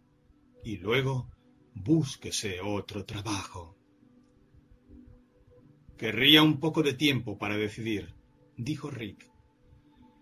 Está bien, respondió Rachel y miró su reloj. Puede quedarse aquí. Media hora agregó el don Rosen, con aclaración. Ambos Rosen se dirigieron hacia la puerta.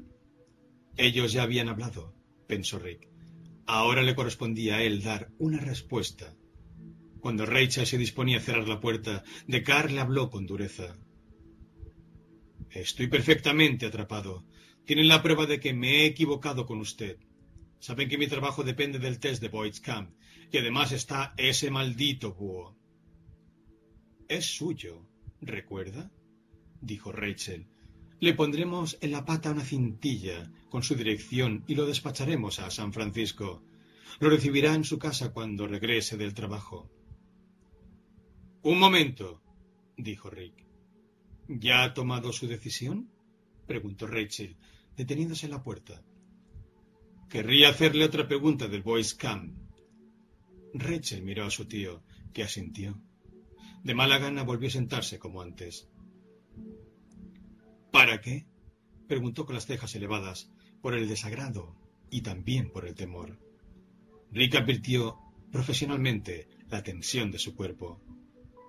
Nuevamente dirigió haz de luz al ojo derecho de la muchacha y puso el disco adhesivo en contacto con su mejilla.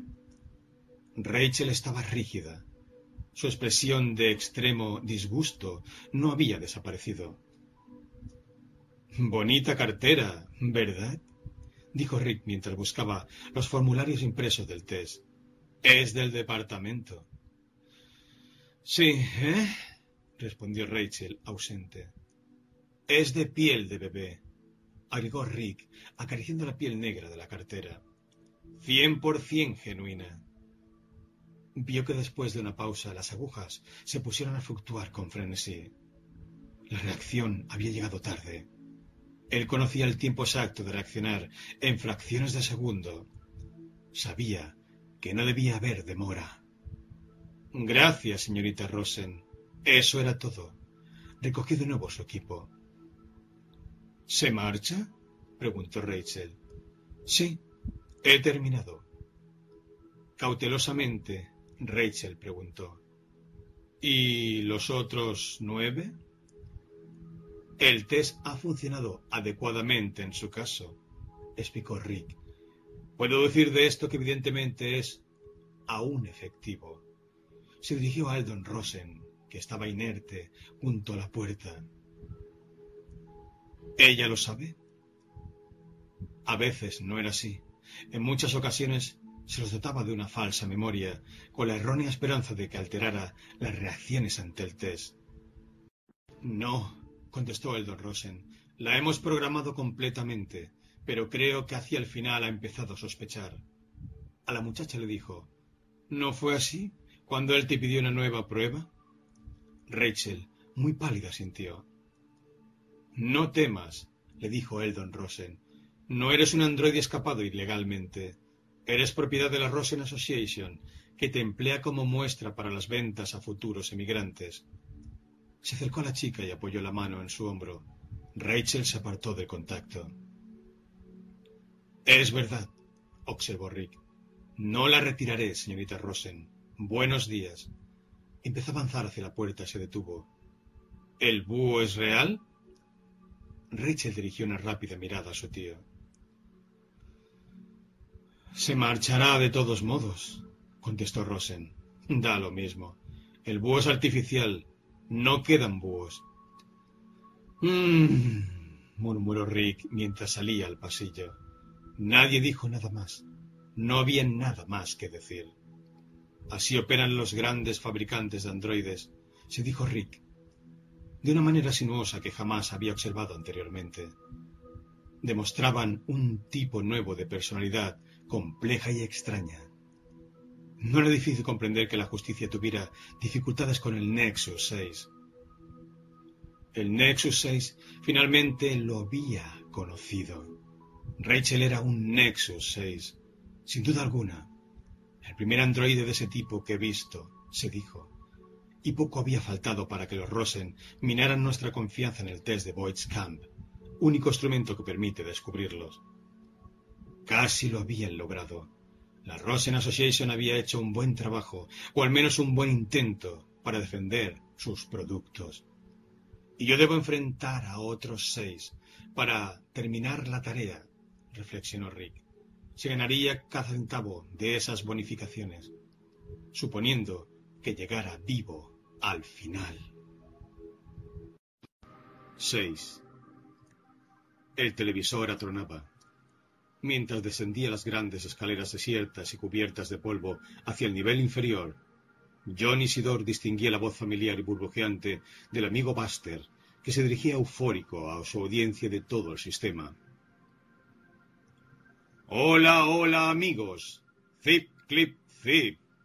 Es la hora de nuestro breve comentario sobre el tiempo de mañana. Primero, la costa este de los Estados Unidos. El satélite Mungoose comunica que la radiación aumentará hacia el mediodía y disminuirá luego, gradualmente. De modo que todos los queridos amigos que deseen salir deberán esperar hasta la tarde, ¿eh? Y hablando de esperar, faltan solo diez horas para el anuncio de una gran noticia en mi informe especial. Decid a vuestros amigos que no se pierdan el programa. Revelaré algo que os asombrará. Quizás algunos conjeturen que, como de costumbre. Isidor golpeó la puerta y la voz cesó. No era meramente que hubiese callado, había dejado de existir. Aterrorizada hasta la muerte por el golpe, Isidor sintió, detrás de la puerta cerrada, la presencia de vida. Sus sentidos alerta percibían o fabricaban el miedo silencioso y terrible de alguien que se alejaba, que se apertujaba contra la pared opuesta para escapar de él. ¿Eh? dijo. Yo vivo arriba. He oído la televisión. Deberíamos conocernos, ¿no le parece? Esperó mientras escuchaba. Ni un sonido, ni un movimiento. Sus palabras no habían logrado tranquilizar al vecino. Le he traído un paquete de margarina, agregó, acercándose a la puerta para que le oyeran mejor. Mi nombre es J. R. Isidor y trabajo para el conocido veterinario, el señor Aníbal Sloat. Sin duda habrá oído hablar de él. Soy una persona honorable y tengo un trabajo. Conduzco el camión del señor Sloat. La puerta se entrevió y vio la figura fragmentaria, torcida e encogida de una chica que al mismo tiempo trataba de alejarse y de mantenerse cogida de la puerta, como buscando apoyo físico. El miedo le daba el aire de una persona enferma, distorsionaba las líneas de su cuerpo, como si alguien lo hubiese roto y luego lo hubiera armado deliberadamente en desorden. Sus ojos enormes, lo miraban fijamente mientras intentaba sonreír. Isidor comprendió de repente y dijo, Usted creía que aquí no vivía nadie. Pensó que la casa estaba abandonada. Mm, sí, susurró la muchacha. Pero es una suerte tener un vecino, respondió Isidor. Hasta su llegada yo no tenía ninguno. Y eso no era nada divertido. Bien lo sabía. ¿Es usted el único? Preguntó la chica. ¿En todo el edificio, aparte de mí? Estaba perdiendo la timidez. Su cuerpo se enderezó y se alisó el pelo con la mano. Él advirtió que tenía una bonita silueta, aunque pequeña, y bellos ojos subrayados por largas pestañas. Cogida de sorpresa, Solo tenía puesto los pantalones de un pijama. Más atrás se veía una habitación en desorden. Había maletas abiertas aquí y allá, con el contenido medio desparramado por el suelo cubierto de cosas. Era natural. Acababa de llegar. Sí, soy el único, respondió Isidor, y no quiero molestarla. Se sentía alicaído. Su ofrenda, que tiene el carácter de un auténtico rito de preguerra, no había sido aceptada. En realidad, la chica ni siquiera se había dado cuenta. O tal vez no sabía qué era un paquete de margarina. Él tuvo esa intuición. La muchacha parecía, sobre todo, asombrada, como si acabara de emerger de las profundidades y flotar ahora a la deriva entre el oleaje menguante del miedo. El viejo amigo Buster, agregó, tratando de deponer su actitud rígida. ¿Le gusta? Yo lo veo todas las mañanas y también a la noche, cuando vuelvo a casa. Mientras ceno, y también el programa final. Es decir, lo veía antes de que se me rompiera el televisor. ¿Quién? empezó la chica y se interrumpió. Se mordió el labio, evidentemente furiosísima con ella misma. El amigo Buster, explicó Isidor. Le parecía extraño que esa muchacha nunca hubiera de hablar del cómico de televisión más chistoso de la Tierra. ¿De dónde ha venido usted? preguntó. No me parece que eso tenga importancia. La chica alzó rápidamente la vista hacia él y vio algo que aparentemente le devolvió la serenidad, pues su cuerpo se relajó. Cuando esté más instalada, me encantará su compañía, pero Ahora mismo no puede ser. ¿Por qué no puede ser? Estaba sorprendido. Todo en ella le sorprendía. Quizás he vivido solo demasiado tiempo, pensó, y me he vuelto raro. Dicen que eso ocurre a las cabezas de Charlito. La idea lo entristeció aún más. Podría ayudarle a desempacar, sugirió. La puerta estaba casi cerrada. ¿Y con sus muebles? No tengo muebles, respondió ella y agregó señalando. Todo eso ya estaba aquí. No servirá, dijo Isidor. Bastaba con una mirada. Las sillas, las mesas, la alfombra, todo estaba deteriorado, amontonado. Era víctima de la fuerza despótica del tiempo y del abandono. Nadie había vivido en ese apartamento durante años. La ruina era casi completa. No podía imaginar cómo esa chica se proponía vivir allí. Escuche, le dijo con seriedad. Si recorremos el edificio, probablemente encontraremos cosas en mejor estado. Una lámpara en un piso, una mesa en otro. Gracias, replicó ella. Lo haré yo misma. ¿Y va a entrar sola en los apartamentos? No lo podía creer. ¿Por qué no?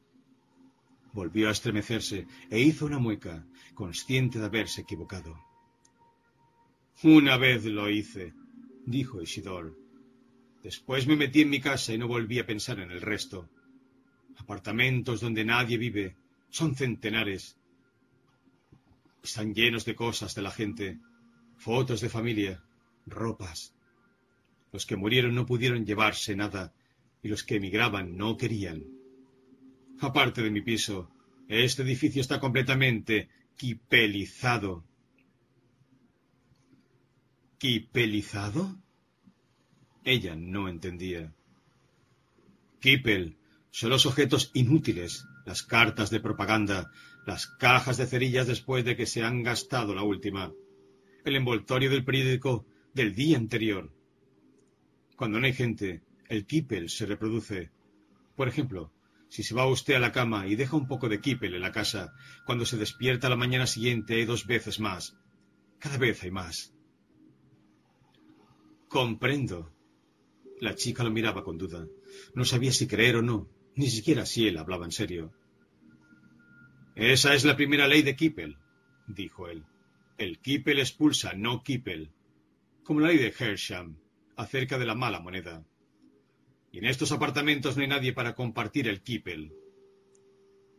De modo que se ha apoderado de todo, concluyó la muchacha. Ahora comprendo. Este lugar, continuó Isidor, este apartamento que he elegido está demasiado kipelizado para vivir en él. Podemos rechazar el factor Kippel. Podemos hacer lo que le dije. Buscar en los otros apartamentos. Pero... Se interrumpió. ¿Pero qué? No podemos ganar. ¿Por qué no? La chica salió al pasillo cerrando la puerta tras de sí cruzó los brazos modestamente sobre sus senos altos y pequeños, y enfrentó a Isidor, ansiosa por comprender. Al menos eso le pareció a él. Se la notaba atenta. Nadie puede vencer al Kippel, continuó, salvo quizás en forma temporaria y en un punto determinado, como mi apartamento, donde he logrado una especie de equilibrio entre Kippel y no Kippel, al menos por ahora. Pero algún día me iré o moriré, y entonces el Keeper volverá a dominarlo todo. Es un principio básico. Todo el universo avanza hacia una fase final de absoluta la única excepción del ascenso del Wilbur Mercer. La muchacha lo miró. No veo que tiene eso que ver. Pues es la base del mercerismo, Nuevamente se sintió sorprendido. ¿No participa usted de la fusión? ¿No tiene una caja de empatía? Después de una pausa, la chica dijo cuidadosamente. No la he traído. Pensé que encontraría una aquí. Pero una caja de empatía es... es la cosa más personal que alguien puede poseer, dijo él, tartamudeando de excitación. Es una extensión del cuerpo, la forma de tocar a todos los demás seres humanos y dejar de estar solo. Usted lo sabe, todo el mundo lo sabe. Mercer permite que incluso gente como yo. Se interrumpió, pero era demasiado tarde. Pudo ver en la cara de la chica un destello de brusco rechazo. Era evidente que había comprendido. Casi pasé el test del CEI. Continuó en voz baja y temblorosa. No soy muy especial, solo moderadamente, y no como otros. Pero a Mercer no le importa. Para mí, respondió ella, ese es un grave defecto del mercerismo. Su voz era clara y neutra. Solo se proponía enunciar un hecho, como consideraba ella a los cabezas de Chorlito. Creo que volveré arriba, dijo Isidor, y empezó a alejarse, con su paquete de margarina, que en contacto con su mano se había puesto húmedo y blando. La chica lo miró con la misma expresión neutra y luego le llamó. Espere. ¿Por qué? preguntó él, volviéndose. Lo necesito para buscar muebles adecuados en otros pisos, como usted dijo. Avanzó hacia él, su cuerpo desnudo de la cintura para arriba, delgado, Perfecto. No tiene un solo gramo de grasa de más. ¿A qué hora vuelve a su casa del trabajo? Cuando regrese, ¿me ayudará? ¿No podría preparar usted la cena para los dos? ¿Si yo traigo lo necesario? No. Tengo mucho que hacer. La chica rechazó el pedido sin esfuerzo y, como él pudo advertir, sin haberlo comprendido, ahora que el miedo había desaparecido. Empezaba a brotar de ella algo más, algo extraño y deplorable, pensó Isidor. Cierta frialdad, semejante al hálito del vacío entre los mundos habitados. Algo venido de ninguna parte. No era lo que ella decía o hacía, sino más bien lo que no hacía ni decía. En alguna otra oportunidad, agregó la chica, retrocediendo hacia la puerta de su apartamento. ¿Entendió mi nombre? preguntó él. John Isidore. Trabajo para. Ya me lo ha dicho. Se detuvo junto a la puerta y la abrió. Una persona llamada Aníbal Sloat, que no sé si existe fuera de su imaginación. Y mi nombre es. Lo miró sin calidez, vacilando mientras entraba. Rachel Rosen. ¿De la Rosen Association? preguntó él.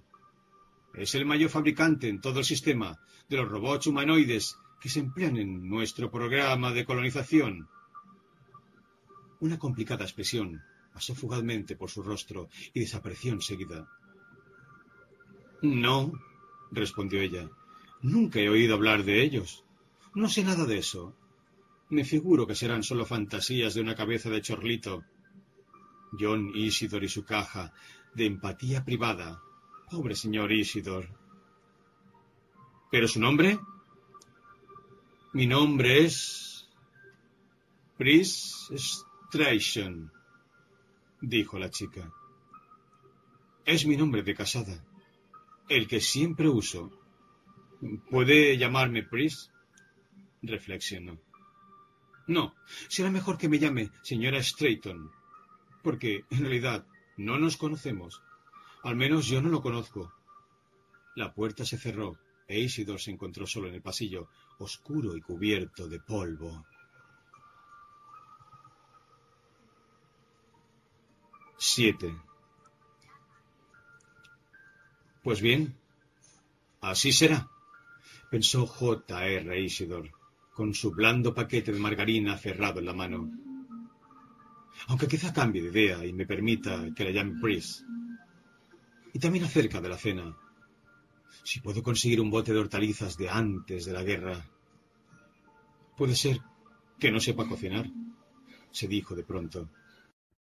Está bien, pero yo puedo. Prepararé la cena para los dos y le enseñaré, para que ella también pueda hacerlo en el futuro, si lo desea.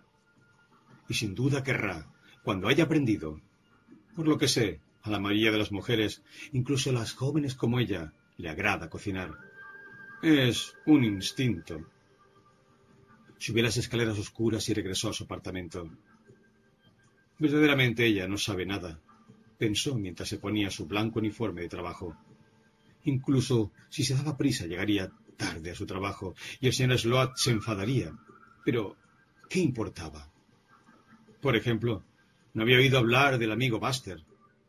Eso era imposible. Buster era la persona viva más importante, a excepción, por supuesto, de Wilbur Mercer.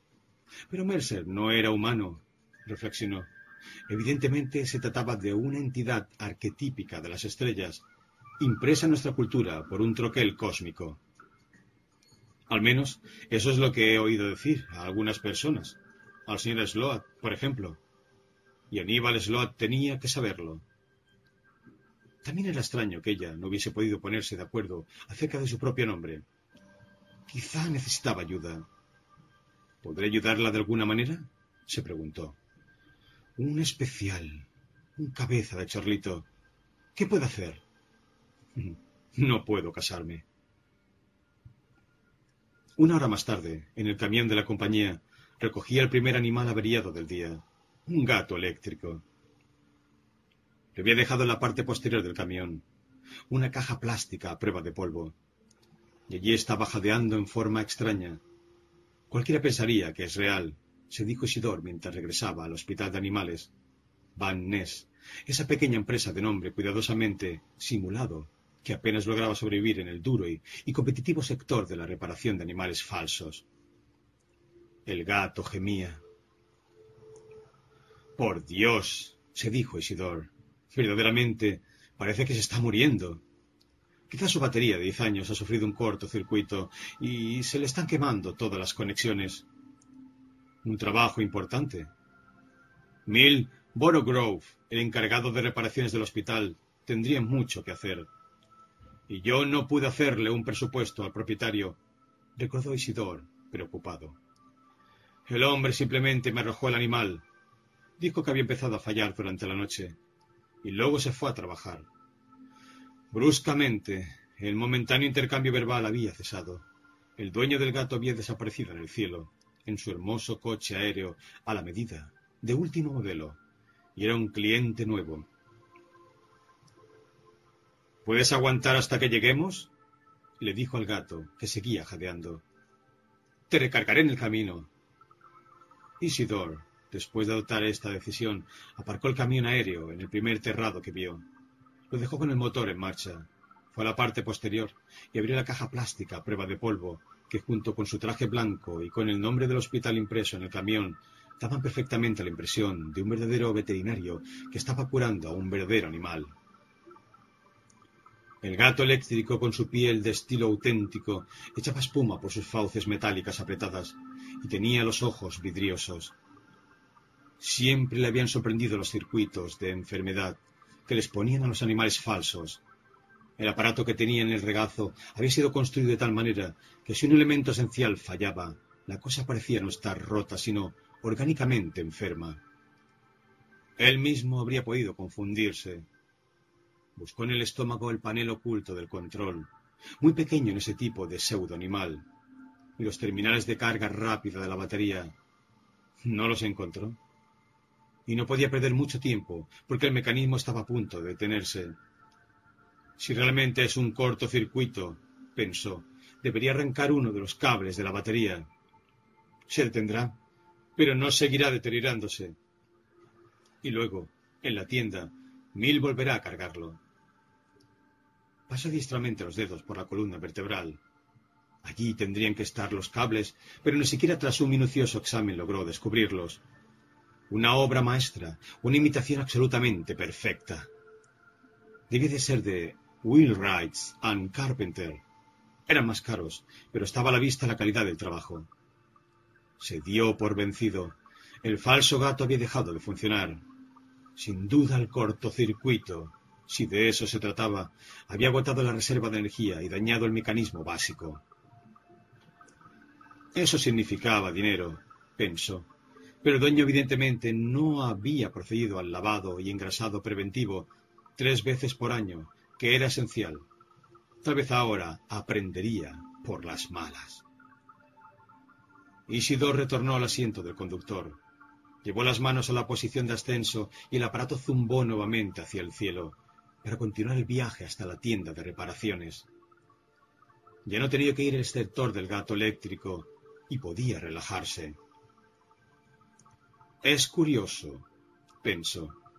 Sé racionalmente que es falso, pero con todo, los ruidos que hace un animal eléctrico cuando se le quema el motor me producen un nudo en el estómago. Me gustaría conseguir otro empleo. Si no hubiera fracasado en el test del CEI, no estaría obligado a cumplir esta vergonzosa tarea, con todas sus secuelas emocionales. Por otra parte, los sufrimientos sintéticos de los pseudoanimales en nada afecta a Mill, Boro Grove, ni a su jefe Aníbal Sloat. Así que quizás sea todo cosa mía, se dijo John Isidor. Tal vez, cuando uno retrocede la escala de la evolución, como yo he hecho, cuando uno se hunde en el pantanoso mundo tumba de ser un especial, lo mejor es no preocuparse por ese tipo de inquietudes. Nada le deprimía más que las evocaciones de la capacidad mental que una vez había poseído, en comparación con su estado presente. Cada día era menos fuerte y sagaz, así como miles de otros especiales que, en toda la Tierra, se dirigían hacia el montoncito final de cenizas hasta convertirse en Kipel viviente. En busca de compañía, encendió la radio y buscó el show del amigo Buster, que, como la versión de televisión, duraba 23 horas continuadas por día. La hora restante era ocupada por una señal religiosa de ajuste, diez minutos de silencio y otra señal religiosa que indicaba el comienzo del programa siguiente. Felices de que vuelva a estar con nosotros, decía el amigo Buster. Veamos, Amanda, hace dos días que no vienes. ¿Has iniciado una huelga, querida? Bien, yo estoy por hacer una belga air, pero me llamaron a las siete. ¿A las siete a.m.? preguntó el amigo Buster. Sí, a las siete a.m., Buster. Amanda Werner soltó una famosa risa, tan falsa como la del mismo Buster. Amanda Werner y varias otras damas extranjeras, hermosas, elegantes, de senos cónicos, provenientes de países no especificados ni bien definidos, junto con unos pocos presuntos humoristas rurales, constituían el perpetuo grupo del amigo Buster. Las mujeres como Amanda Werner nunca aparecían en películas ni obras de teatro. Vivían sus extrañas alegres vidas como huéspedes del interminable show de Buster, donde aparecían unas setenta horas semanales, según lo que una vez había calculado Isidor. ¿Cómo hacía el amigo Buster para realizar sus dos shows, el de radio y el de televisión? ¿Y cómo encontraba tiempo Amanda Werner para participar día por medio en el show, mes tras mes y año tras año? ¿Cómo hacían para hablar todo el tiempo? Porque jamás se repetían. Sus réplicas, siempre nuevas e ingeniosas, no podían haber sido ensayadas. Amanda tenía el pelo, los ojos, los dientes brillantes. Nunca estaba decaída o cansada, nunca dejaba de hallar una respuesta graciosa para el tiroteo de chistes y agudezas del amigo Buster. El show del amigo Buster, transmitido y televisado a toda la Tierra vía satélite, llegaba también a los emigrantes en los planetas colonia. Se habían hecho transmisiones de prueba a la próxima, por si la colonización humana se extendía hasta allá. Si el Salander 3 hubiese llegado a su destino, sus pasajeros habrían de encontrar ahí el show de amigo Buster y se alegrarían. Pero había algo de Buster que irritaba a Isidor, una cosa muy particular. De un modo sutil, casi imperceptiblemente, ridiculizaba las cajas de empatía. Lo había hecho muchas veces y lo estaba haciendo precisamente en ese momento. Nada de rocas para mí, le decía Amanda Werner. Y si tengo que trepar a una montaña, me llevaré un par de botellas de cerveza Budweiser. El público se rió y aplaudió. Y allí en la cima revelaré una gran noticia, cuidadosamente documentada. Faltan exactamente diez horas para el informe especial. ¿Y yo? ¿Querrido? exclamó Amanda. Llévame consigo. Yo protejo a ti si nos tierran piedra. El público volvió a aullar de risa, y John Isidor sintió una furia sorda e impotente que le subía por la nuca. ¿Por qué el amigo Buster siempre atacaba al mercerismo? A ni demás parecía molestarle. Hasta las Naciones Unidas aprobaban. Y eso que la policía soviética y la americana habían declarado públicamente que el mercerismo reducía la delincuencia al tornar a los ciudadanos más conscientes de sus vecinos. Titus Corning, el secretario general de las Naciones Unidas, había repetido varias veces La humanidad necesita más empatía. Quizá Buster esté celoso, pensó Isidor. Eso sería una explicación. Wilbur Merce y él competían. Pero, ¿por qué competían? Por nuestras mentes, se respondió Isidor. Luchan por el control de nuestro yo psíquico por una parte la caja de empatía y por otra las burlas y resotadas del amigo Buster. Debo decirle esto a Aníbal Sloat y preguntarle si es cierto, pensó. Él ha de saberlo. Aparcó su camión en el terrado del hospital de animales, Van Ness, y llevó rápidamente la caja plástica con el pseudogato inerte al despacho de Aníbal Sloat. Apenas entró, el señor Sloat despegó la vista de un catálogo de repuestos. Su cara gris parecía ondulada como el mar. Aníbal Slot, aunque no era un especial, era demasiado viejo para emigrar y estaba condenado a pasar el resto de su vida en la tierra. A lo largo de los años, el polvo radiactivo lo había desgastado. Había tornado grises sus facciones y sus pensamientos, débiles sus piernas e incierto su andar. Veía el mundo a través de unas gafas literalmente cubiertas de polvo. Por alguna razón jamás las limpiaba. Era como si estuviese resignado. Se había sometido al polvo que, mucho antes, había emprendido la tarea de sepultarlo.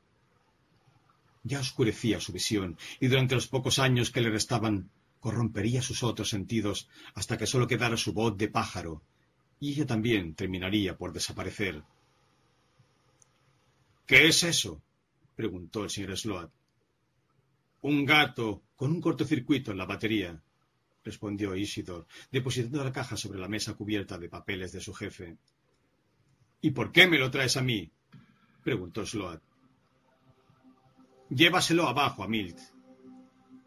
A pesar de lo que había dicho, Sloat abrió la caja y sacó el gato.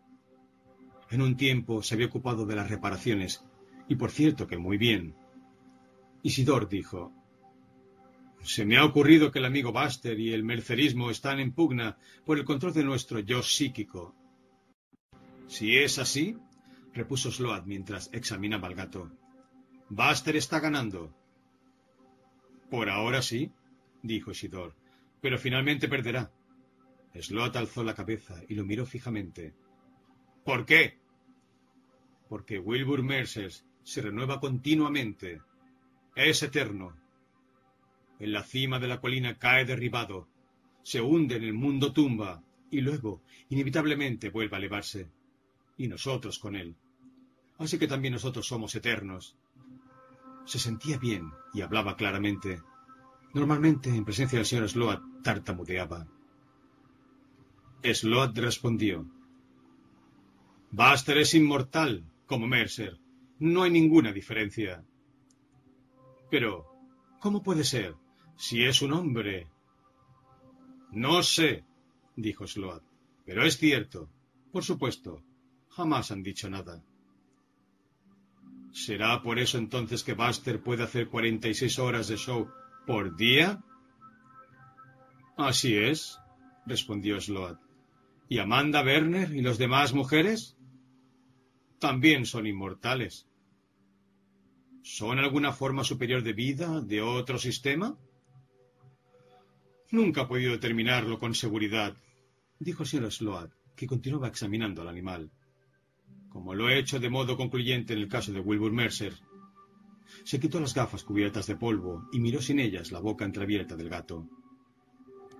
Luego soltó una maldición, una larga retaíla de improperios que duró, a juicio de Isidor, un minuto completo.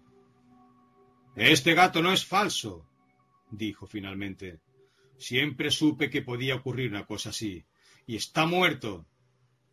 Miró el cadáver del gato y volvió a maldecir. En la puerta del despacho apareció Mill Borough corpulento, de piel granulada, con la sucia bata de lona azul. ¿Qué ocurre? preguntó. Al ver al gato, entró en el despacho y lo alzó. Lo acabo de traer el cabeza de chorlito, respondió Sloat. Nunca había usado esa expresión en presencia de Isidor. Si viviera, dijo Mill, podríamos llevarlo a un verdadero veterinario. Me pregunto cuánto valdrá. ¿No hay un ejemplar del Sydney?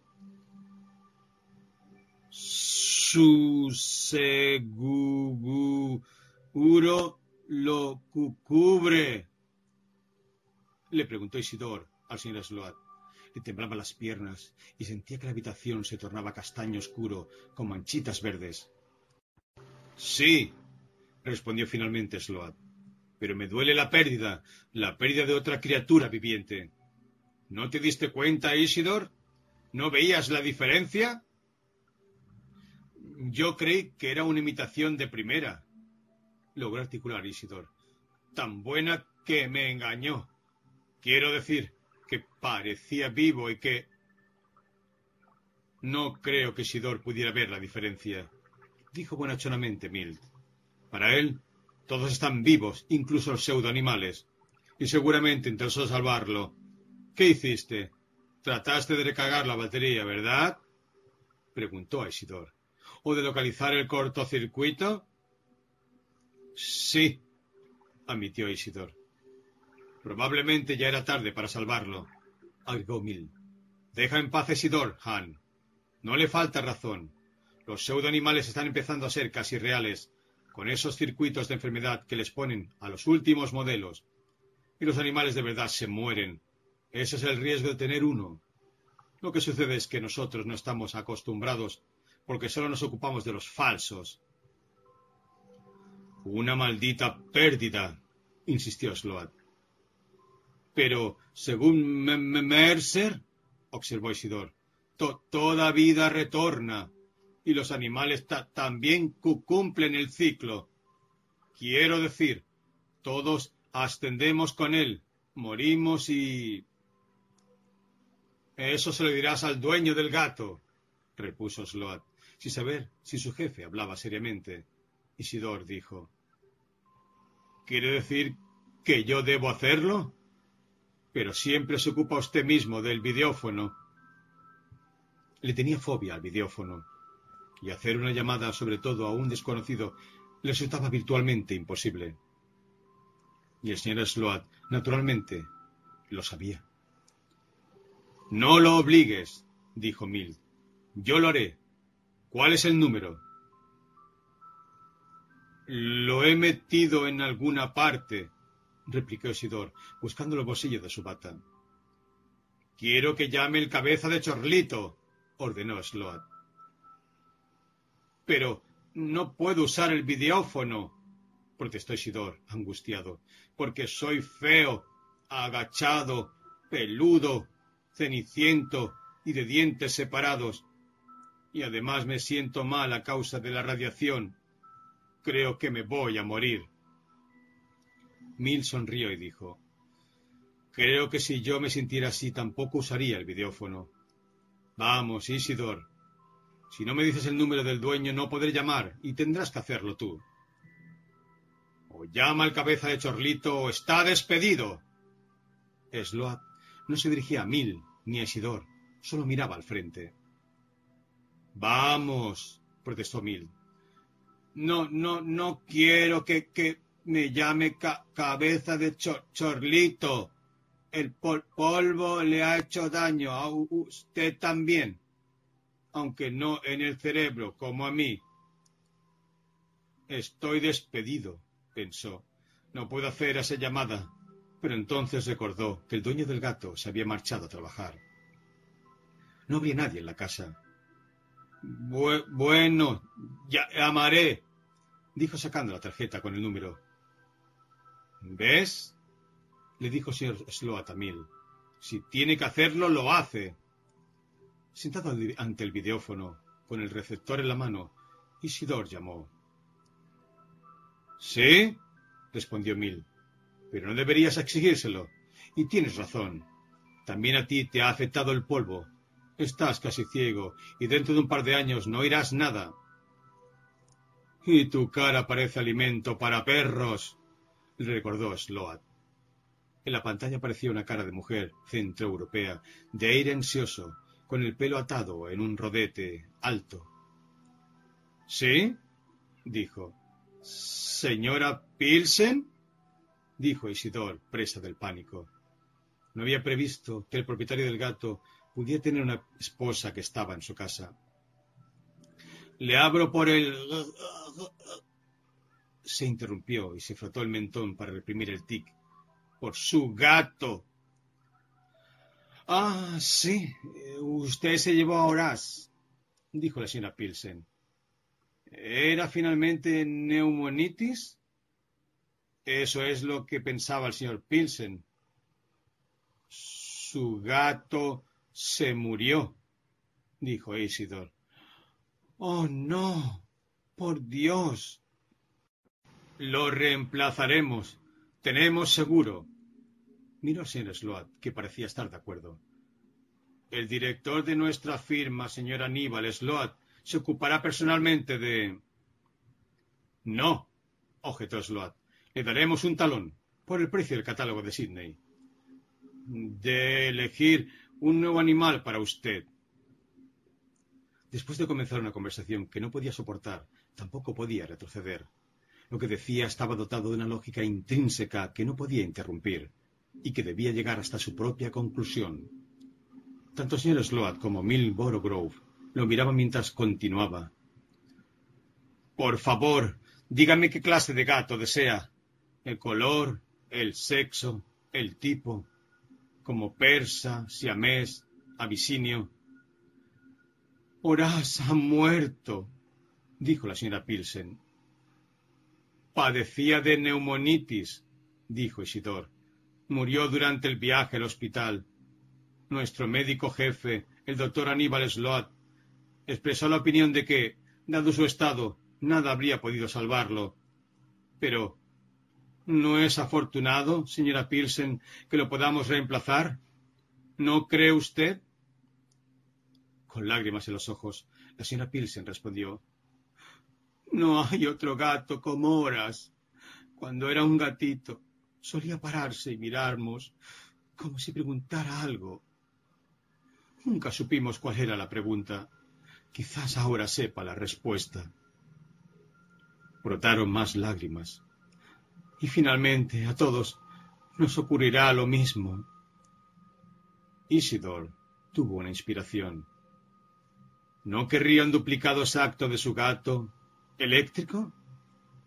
Podríamos ofrecerle un magnífico trabajo artesanal de Wainwright and Carpenter, en que cada detalle del animal desaparecido sea fielmente pero eso es terrible, protestó la señora Pilsen. ¿Qué me dice usted? No se lo proponga a mi esposo. Si él se enterara, se enfurecería. Amaba horas más que a cualquier otro gato de los que ha tenido. Y ha tenido gatos desde su infancia.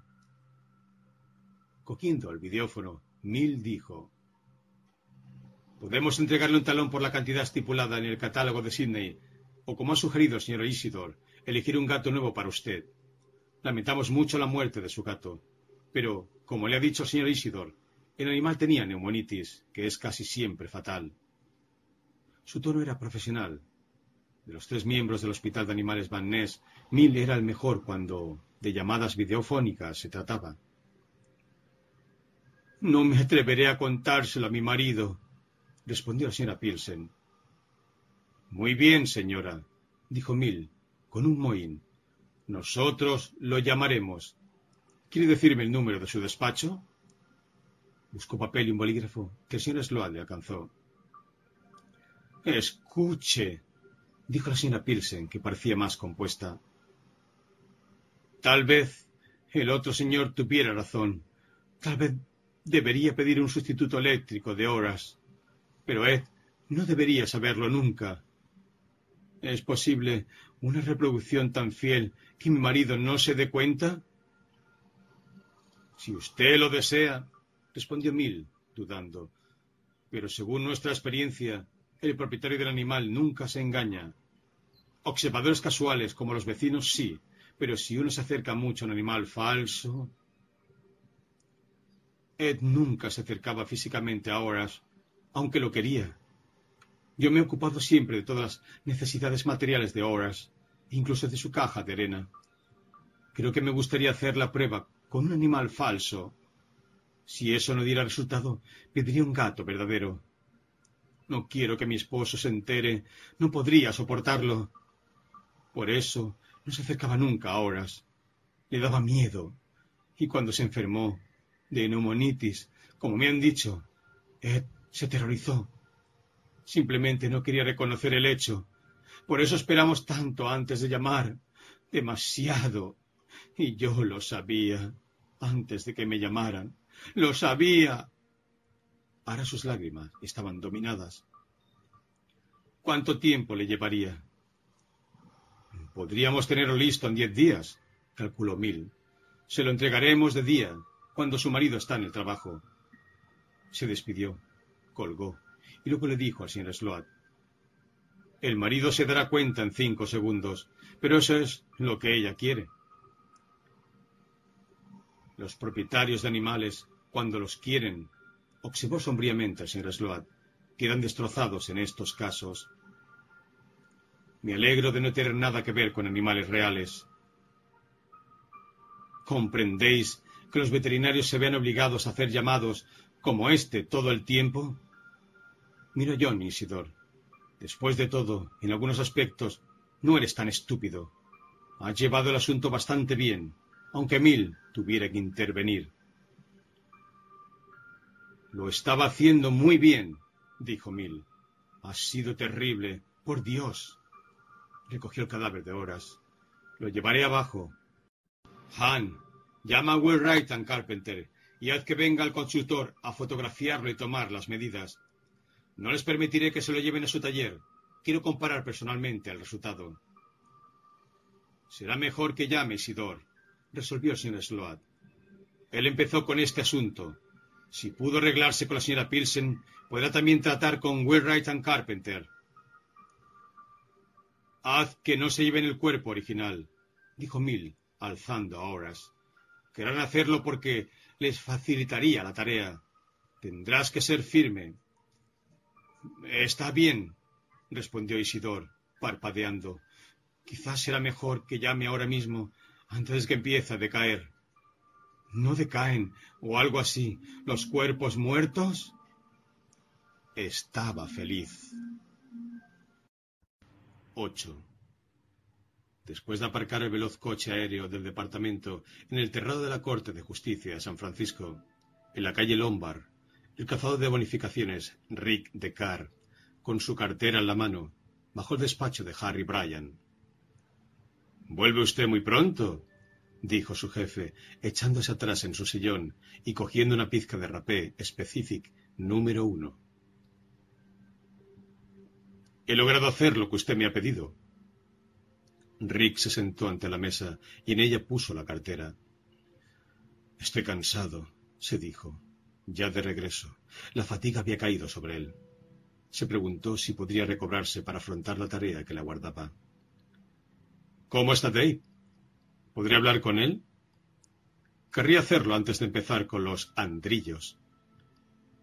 Antes tendrá que ocuparse de Polokov, el que disparó contra Dave. Conviene hacerlo ahora mismo, porque sabe que lo estamos siguiendo. Antes de hablar con Dave, Brian cogió una hoja de papel muy fino, una borrosa tercera o cuarta copia. Polokov ha conseguido un empleo oficial como recolector de basuras. Pero, ¿no son solamente los especiales quienes hacen ese tipo de trabajo? Mm, Polokov imita a un especial muy deteriorado. Eso engañó a Dave. Creo que Polokov es tan parecido a un cabeza de chorlito que por eso Dave no lo tomó en consideración. ¿Está usted seguro del test de Boyd's Camp? Le consta absolutamente, por lo ocurrido en Seattle, que... Sí, respondió Rick, sin dar más explicaciones. Acepto su palabra, dijo Brian, pero no debe haber el menor error. Como siempre en la caza de andrillos, este caso no es distinto. Nexus 6 es distinto. Ya he conocido uno, dijo Rick, y Dave ha visto dos, tres si contamos a Polokov. Está bien, retiraré a Polokov y quizás esta noche o mañana hable con Dave. Cogió la copia borrosa, el informe sobre el androide Polokov. Otra cosa, agregó Brian. Un policía soviético de la WPO viene hacia aquí. Llamó mientras usted estaba en Seattle. Viaja en un cohete de Aeroflot que ha de llegar dentro de una hora. Su nombre es Sandor Kalayi. Mm, ¿Qué quiere? Los policías de la WPO no venían con frecuencia a San Francisco. La WPO está bastante interesada en los nuevos modelos Nexus 6, tanto como para enviar un observador. Además, si es que puede, le ayudará. Usted decidirá si acepta o no su ayuda y en qué momento. Yo ya le he dado permiso. ¿Y la bonificación? preguntó Rick. No tendrá usted que dividirla, respondió Brian, con una sonrisa arrugada. No me parecería justo. Rick no tiene la menor intención de compartir sus ganancias con un bandido de la WPO. Estudió el informe sobre Polokov. Daba una descripción del hombre, del andrillo, y el nombre y dirección de la empresa en que trabajaba, la Bay Area Scavenger Company de Geary. ¿Prefiere esperar al policía soviético antes de retirar a Polokov? preguntó Brian. Siempre he trabajado solo, respondió Rick, irritado. Por supuesto, la decisión es suya, y haré lo que me diga. Pero me gustaría coger ahora mismo a Polokov sin esperar a Kadalji. Adelante, entonces, aprobó Brian. Podrá trabajar con Kadai en el caso siguiente. Un tal Luba Luft. Aquí está el informe. Rick guardó los papeles en su cartera. Abandonó el despacho de su jefe y regresó al terrado, donde estaba aparcado su coche aéreo. Ahora, se dijo, a visitar al señor Polokov. Acarició su tubo láser y subió. Como primer paso en su cacería del androide Polokov, Rick descendió en la Bay Scavengers Company.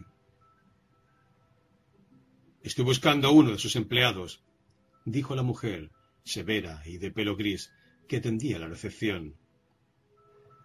El edificio le impresionó. Era grande, moderno, y en su interior trabajaba gran cantidad de personal administrativo de alta categoría. Las gruesas alfombras y los costosos escritorios de auténtica madera le recordaron que la recogida y eliminación de basura era, después de la guerra, una de las industrias más importantes. Todo el planeta había empezado a desintegrarse, y para mantenerlo habitable era preciso limpiarlo de vez en cuando, o bien como suele decir el amigo Buster, la Tierra desaparecería bajo una capa de Kippel y no de polvo radiactivo, como sería de esperar. El señor Ackers es el jefe de personal, dijo la mujer de la recepción, indicándole un impresionante escritorio de roble, aunque de imitación, donde un individuo pequeño, estirado, de gafas, aparecía hundido entre pilas de papeles. Rick presentó al jefe de personal su carnet policial. ¿Dónde se encuentra en este momento el empleado Polokov? ¿En su casa o en el trabajo? Después de consultar de mala gana sus registros, el señor Ackers respondió. Polokov debe de estar trabajando en este momento. Se ocupa de prensar viejos coches aéreos en nuestra desguazadora de Daly City y de arrojar los restos a la bahía. Sin embargo, el hombre consultó otro documento, cogió el videófono y llamó a otra persona del edificio. Entonces, ¿no está? dijo, después de una breve consulta, y dirigiéndose a Rick agregó. Polokov no ha venido hoy, ni ha dado aviso. ¿Qué ha hecho? Si aparece, ordenó Rick, no le diga que he estado aquí. ¿Comprendido? Sí, dijo Ackers, resentido porque sus profundos conocimientos en materia policial no eran demasiado apreciados. Con el coche aéreo del departamento, Rick se dirigió luego a la casa de Polokov en el Tenderloin. Nunca lo cogeremos, pensó. Los dos, Brian y Holden, han perdido tiempo. En lugar de enviarme a Seattle, Brian debió de haberme ordenado que persiguiera a Polokov. Anoche mismo, apenas Dave fue herido. Qué lugar inmundo, se dijo, mientras se dirigía por el terrado hacia el ascensor. Corrales abandonados, cubiertos por una capa de polvo de meses. En una jaula, un pseudo animal, una gallina que no funcionaba. El ascensor descendió hasta el piso de Polokov. Halló el pasillo sin luz, como una galería subterránea. Utilizando su linterna policial sellada de energía A, iluminó el lugar y releyó su copia al carbón. A Polokov se le había hecho el test de Camp, por lo tanto, podía ahorrarse ese punto y abocarse directamente a la tarea de destruirlo. Lo mejor era atacar desde fuera, resolvió. Abrió su equipo de armas, sacó un transmisor no direccional de ondas Penfield y marcó el código de catalepsia, protegiéndose contra la emanación de ánimo correspondiente por medio de una contratransmisión dirigida a sí misma. Ahora deben estar todos congelados, se dijo mientras cerraba el transmisor. Todos los humanos y andrillos que se encuentren cerca. No corre el menor peligro. Solo debo entrar y atacar con el láser, suponiendo, desde luego, que esté en casa, lo cual no es probable. Con una llave infinita, capaz de analizar y abrir todas las cerraduras conocidas, entró en el apartamento de Polokov con su arma láser en la mano. Polokov no estaba. Solamente muebles semiarruinados, un lugar habitado por la decadencia y el kipel. No había artículos personales, solo los restos sin dueño, heredados por Polokov al instalarse, y legados a su partida al próximo ocupante, si lo había. Era obvio, se dijo.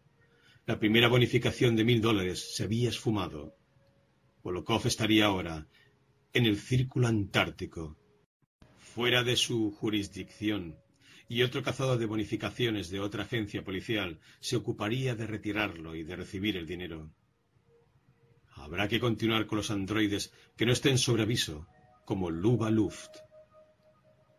De regreso en el terrado, llamó desde el coche aéreo a Harry Bryan.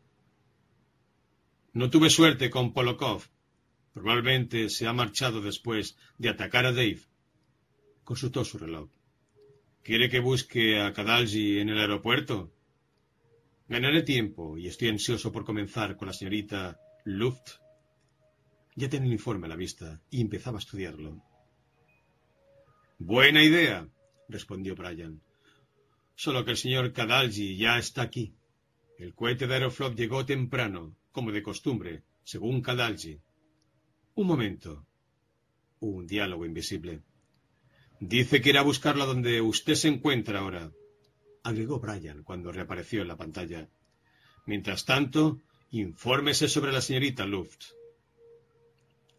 Cantante de ópera, procedente de Alemania, al parecer. Actualmente pertenece a la Ópera de San Francisco. Asintió reflexivamente, abstraído en el informe. Debe tener buena voz para haber conseguido una conexión tan rápida. Está bien. Esperaré aquí a Kadalji.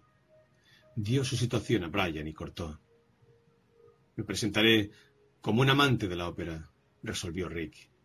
Me encantaría verla como doña Ana de Don Giovanni, tengo en mi colección registros de antiguas divas como Elizabeth Schwarzkopf, Lotte Lehmann y Lisa de la Casa. Eso me dará tema mientras preparo el equipo Boyd's Camp. Sonó el videófono del coche y cogió la llamada. La telefonista policial dijo: Señor Decar, hay una llamada de Seattle para usted. El señor Bryan me pidió que se la pasara. Es de la Rosen Association. Está bien, respondió Rick. ¿Qué querrán? Hasta el momento de los Rosen, solo malas noticias. Y nada hacía presumir que eso cambiaría en adelante, sea como fuese lo que le propusieran. En la pequeña pantalla apareció la cara de Rachel Rosen. Hola, agente Deckard. El tono parecía conciliatorio, lo cual le llamó la atención. ¿Está ocupado o podemos hablar? Continúe. En la compañía hemos estado pensando en usted y los modelos Nexus 6 fugitivos. Creemos que tendría usted mejores probabilidades si uno de nosotros, que los conocemos bien, trabajara con usted. Mm, ¿De qué manera? Pues si le acompañara durante la persecución. ¿Por qué? ¿Qué cambiaría con eso? Un Nexus 6 se asustaría si un ser humano se acercara, dijo Rachel. Pero si fuera otro Nexus 6. Se refiere usted a sí misma, ¿no? Sí, asintió ella gravemente. Ya tengo suficiente ayuda. Pero, de verdad, creo que me necesita. Lo dudo. Lo pensaré y volveré a llamarla. En algún momento remoto e indeterminado se dijo, o quizá nunca. Eso es lo que me faltaba. Rachel Rosen, brotando del polvo de cada paso. No piensa hacerlo, replicó Rachel. No me llamará. Y no comprende cuán eficiente es un Nexus 6 ilegal y fugitivo. Usted solo no podrá. Y nosotros pensamos que se lo debemos a causa de... Usted sabe, de lo que hicimos. Tendré en cuenta el consejo. Se dispuso a cortar. Sin mí, agregó Rachel, uno de ellos se le adelantará. Adiós, dijo Rick, y colgó. ¿A dónde hemos llegado? ¿Es posible que un androide le ofrezca ayuda a un cazador de bonificaciones? Llamó a la telefonista policial. No me pase más comunicaciones de Seattle, ordenó. Está bien, señor Decar. ¿Ha llegado señor Cadalgi? Aún lo estoy esperando. Y será mejor que se dé prisa. No pienso estar mucho tiempo aquí. Colgó, y mientras continuaba su lectura del informe sobre Lubag Luft, un taxi aéreo descendió en el terrado a pocos metros. Descendió un hombre de cara roja y angelical, de unos cincuenta y tantos años, con un pesado e imponente abrigo ruso. Se acercó con la mano tendida. ¿El señor Recart? Preguntó con acento eslavo. ¿El cazador de bonificaciones del Departamento de Policía de San Francisco? El taxi se elevó y el ruso lo miró partir, con aire ausente. Yo soy Sandor Kadalji. Se presentó al tiempo que abrí la puerta para sentarse al lado de Rick. Mientras ambos cambiaban un apretón de manos, Rick advirtió que el representante de la WPO Llevaba un tipo de arma láser que jamás había visto hasta ese momento. Ah, esto, dijo Kadalji. Interesante, ¿verdad? La extrajo de la funda. La conseguí en Marte. Pensé que ya conocía todas las armas cortas, se lamentó Rick, incluso las fabricadas en las colonias. Esta la hacemos nosotros, dijo Kadalji, resplandeciente como un Santa Claus eslavo, con su cara rubicunda llena de orgullo. ¿Le gusta? La única diferencia funcional es que... Tome, examínelo. Le entregó el arma a Rick, que la estudió con la pericia de años de experiencia. ¿Cuál es la diferencia? preguntó Rick, con un marcado interés. Apriete el gatillo. Apuntando hacia fuera, por la ventanilla, Rick lo hizo. No ocurrió nada. Sorprendido, miró a Kadalji. El circuito disparador no está en el arma, explicó alegremente el ruso. Lo tengo conmigo, ¿ve? Abrió la mano y dejó ver una minúscula unidad. Y además puede dirigir el rayo dentro de ciertos límites aunque el arma apunte a otro lado. Usted no es Polokov, sino Kadalji, dijo Rick. ¿No será al revés? Parece usted confundido. Quiero decir que usted es Polokov, el androide, y no un hombre de la policía soviética. Rick oprimió con el pie el botón de emergencia que había en el suelo del coche. ¿Por qué no funciona mi tubo láser? preguntaba Kadalji Polokov, mientras oprimía reiteradamente el aparato miniaturizado de disparo y puntería que tenía en la palma de la mano. Por la onda sinusoidal, explicó Rick. Una onda sinusoidal desfasa el rayo láser y lo convierte en luz ordinaria. Entonces tendré que romperle el cuello.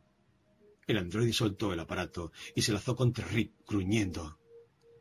Mientras las manos del androide buscaban su garganta, Rick disparó desde la pistolera su revólver de reglamento de estilo antiguo. La bala de calibre 38 Magnum atravesó la cabeza de Polokov y destrozó su caja cerebral. La unidad Nexus 6 voló hecha añicos, causando una furiosa corriente de aire en el interior del coche. Rick se vio rodeado de un torbellino de minúsculos elementos y polvo radiactivo. Los restos del androide retirado cayeron hacia atrás, rebotaron en la puerta, lo golpearon y Rick tuvo que luchar para quitarse de encima el cuerpo que se sacudía con movimientos espasmódicos. Tembloroso, llamó por fin a la Corte de Justicia. Deseo elevar un informe. Avise a Harry Bryan que he retirado a Polokov. El señor Bryan sabrá de qué se trata, ¿verdad? Sí. Rick cortó la comunicación. Por Dios, había faltado poco. Ante la advertencia de Rachel Rosen, pasé al otro extremo. Me descuidé y el androide casi termina conmigo, se dijo, recapitulando pero he vencido. Sus glándulas adrenales dejaron gradualmente de secretar en el torrente sanguíneo. Sus latidos ya le retornaban a la normalidad, así como su respiración. Pero aún temblaba. De cualquier modo, se recordó, acabo de ganar mil dólares. Valía la pena. Y he reaccionado con mayor velocidad que Dave Holden, aunque naturalmente estaba preparado por lo que le había ocurrido a él.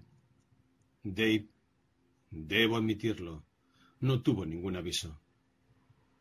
Nuevamente cogió el videófono y llamó a su casa, a Irán. Logró encender un cigarrillo. El temblor había empezado a desvanecerse.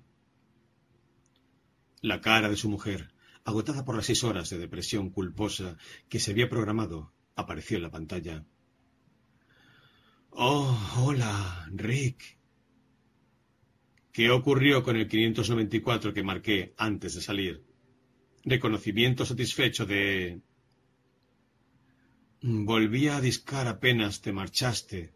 ¿Qué quieres? Su voz se convirtió en un monótono ronroneo abatido. Estoy tan cansada. No me quedan esperanzas, ni en nuestro matrimonio ni en ti, que en cualquier momento puedes ser víctima de un andrillo. ¿Qué quieres decirme, Rick? ¿Que te ha disparado un andrillo? En el fondo se oía, borrando casi las palabras de Irán, la baraunda del amigo Buster. Rick veía el movimiento de los labios de Irán, pero oía solamente la televisión. Escucha, dijo. ¿Me oyes? Tengo una misión. Un nuevo tipo de androide que nadie más puede manejar. Ya he retirado uno, lo que significa mil dólares para empezar. ¿Sabes lo que nos compraremos? Irán lo miró sin verlo. Ah, dijo. Aún no te lo he dicho. Esta vez su depresión era tanta que ni siquiera podía oír. Era como hablar en el vacío. Te veré por la noche, concluyó amargamente Rick, y dejó caer con violencia el receptor. Maldito sea, se dijo. ¿De qué sirve que arriesgue mi vida? No le importa que tengamos o no un avestruz. Nada le interesa. Habría sido mejor que nos separáramos hace dos años, cuando lo habíamos resuelto. Y todavía estoy a tiempo. Se inclinó, recogió los papeles caídos incluido el informe sobre Luba Luft. No tengo apoyo, pensó. La mayoría de los androides que he conocido tenían más deseo de vivir que mi esposa. Irán no tiene nada que ofrecerme. Eso le hizo recordar a Rachel Rosen. Su advertencia acerca de los Nexus 6 era justificada. Si no le interesaba la bonificación, quizá podía aceptar su ofrecimiento. El encuentro con Kandalji Polokov había modificado decisivamente sus puntos de vista. Rick encendió el motor del coche aéreo y se elevó rápidamente en dirección a la ópera, construida en memoria de la guerra, donde, según las notas de Dave Holden, podía encontrar esa hora a Luba Luft. Se preguntó cómo sería. Ciertos androides femeninos no le disgustaban. En varios casos había sentido atraído físicamente. Era una sensación curiosa la de saber intelectualmente que eran máquinas y experimentar, sin embargo, reacciones emocionales. ¿Y Rachel Rosen? No, es demasiado delgada, pensó. No está bien desarrollada, no tiene senos. Una figura como la de un chico, lisa y suave. Podía encontrar algo mejor. ¿Cuántos años tenía Lua Luf, según el informe? Alzó los arrugados folios y buscó edad. Veintiocho años, decía el informe, que también agregaba, como aclaración, en apariencia, no había otra forma de juzgar a los androides. Es una suerte saber algo de ópera, reflexionó Rick. Esa es otra ventaja que tengo sobre Dave, sentir más interés por la cultura. Probaré con otro andrillo antes de pedir ayuda a Rachel, decidió. Si la señorita Lum resulta demasiado competente. Pero tenía la intuición de que no sería así. El más peligroso era Polokov. Los demás, sin saber que alguien los perseguía, se derrumbarían uno tras otro. Mientras descendía hacia el amplio y adornado terrado de la ópera, cantó en voz alta un putpurrí de arias con palabras pseudo-italianas improvisadas en el momento. Incluso sin un órgano de ánimos Penfield a mano, su espíritu estaba lleno de optimismo, de ávida y jubilosa anticipación. 9. En el inmenso vientre de ballena y de piedra y metal, que era el interior de la ópera, Rick Descartes veía que se estaba desarrollando un ensayo ruidoso, resonante y no del todo logrado. Inmediatamente reconoció la música, la flauta mágica de Mozart. Las últimas escenas del primer acto. Los esclavos, es decir, el coro, se habían adelantado un compás, estropeando así el ritmo sencillo de las campanas milagrosas. Un placer. Le encantaba la flauta mágica. Se sentó en una butaca de la platea. Nadie parecía reparar en él y se instaló allí cómodamente. En ese momento, Papageno, con su fantástica pelliza de plumas, se unía a Pamina para cantar un dúo que a Rick le llenaban los ojos de lágrimas cada vez que lo evocaba. Konnte jeder brave Mann solche Gonschen finden, seine Finde würden dann ohne Mühe schwinden. En la vida real, pensaba Rick, no hay campanillas mágicas como estas para hacer que el enemigo desapareciera sin el menor esfuerzo. Era una lástima. Mozart había muerto poco después de terminar la flauta mágica a causa de una enfermedad renal y había sido enterrado en la fosa común sin identificación. Al recordarlo, se preguntó si Mozart había tenido la intuición de que el futuro no existía, de que ya había utilizado todo su breve tiempo. Quizá también yo lo haya hecho, pensó Rick mientras contemplaba el ensayo. Este ensayo terminará, la representación también. Los cantantes morirán y finalmente la última partitura de la música será destruida de un modo u otro. El nombre de Mozart se desvanecerá y el polvo habrá vencido, si no en este planeta, en otro cualquiera. Solo podemos escapar por un rato. Y los andrillos pueden escapar de mí y sobrevivir un rato más. Pero los alcanzaré. o lo hará algún otro cazador de bonificaciones. En cierto modo, observó, yo soy una parte del proceso de destrucción entrópica de las formas. La Rosen Association crea y yo destruyo. O al menos eso debe parecerle a los androides. En el escenario, Papageno y Pamina dialogaban. Interrumpió sus reflexiones para escuchar. Papageno. Hija mía, ¿qué debemos decir ahora? Pamina. La verdad. Eso es lo que diremos. Rick se inclinó hacia adelante y estudió a Pamina. Un pesado manto la envolvía y el velo que caía de su tocado cubría su cara y sus hombros. Volvió a examinar el informe y se echó atrás, satisfecho. Este es el tercer androide, Nexus 6, que veo, pensó. Luba Luft. El sentimiento que exige su rol parece levemente irónico. Un androide fugitivo puede parecer una mujer vital, activa y hermosa, pero difícilmente puede decir la verdad acerca de sí mismo. Lubaluf cantaba y a Rick le asombró la calidad de su voz. Estaba a la altura de las mejores de su colección de antiguos registros. No se podía negar que la Rosen Association la había construido maravillosamente. Y una vez más se vio a sí mismo subespecie a eternitatis como un destructor de formas obligado a actuar por lo que allí oía y veía. Tal vez soy tanto más necesario cuanto mejor cantante sea, se dijo, cuanto mejor funcione. Si los androides se hubiesen mantenido en el nivel discreto del antiguo Q-40 de The Rain Association, por ejemplo, entonces no habría ningún problema ni sería necesaria mi habilidad. Me pregunto cuándo atacaré. Lo antes posible, supongo. Al final del ensayo, cuando ella vuelva a su camarín. El ensayo quedó interrumpido al final del primer acto. El director dijo en inglés, francés y alemán que continuarían una hora y media más tarde y se marchó. Los músicos abandonaron sus instrumentos y también salieron.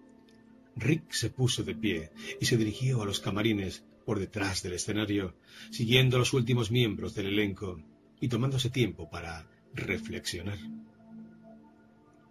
Lo mejor es resolverlo de inmediato, se dijo. Me demoraré lo menos posible en hablar con ella y aplicarle el test. Apenas esté seguro. Pero técnicamente no podía estar seguro mientras no hiciera el test. Dave podía haberse equivocado. Ojalá, pero lo dudaba. Su sentido profesional le decía que estaba en lo cierto. Y los años que llevaba en el departamento jamás había cometido un error. Detuvo a un comparsa y le preguntó por el camarín de la señorita Luft. El hombre, maquillado y vestido como un lancero egipcio, se lo indicó. Rick llegó a la puerta señalada y vio una tarjeta escrita con tinta que ponía Miss Luft Private. Golpeó. ¿Adelante?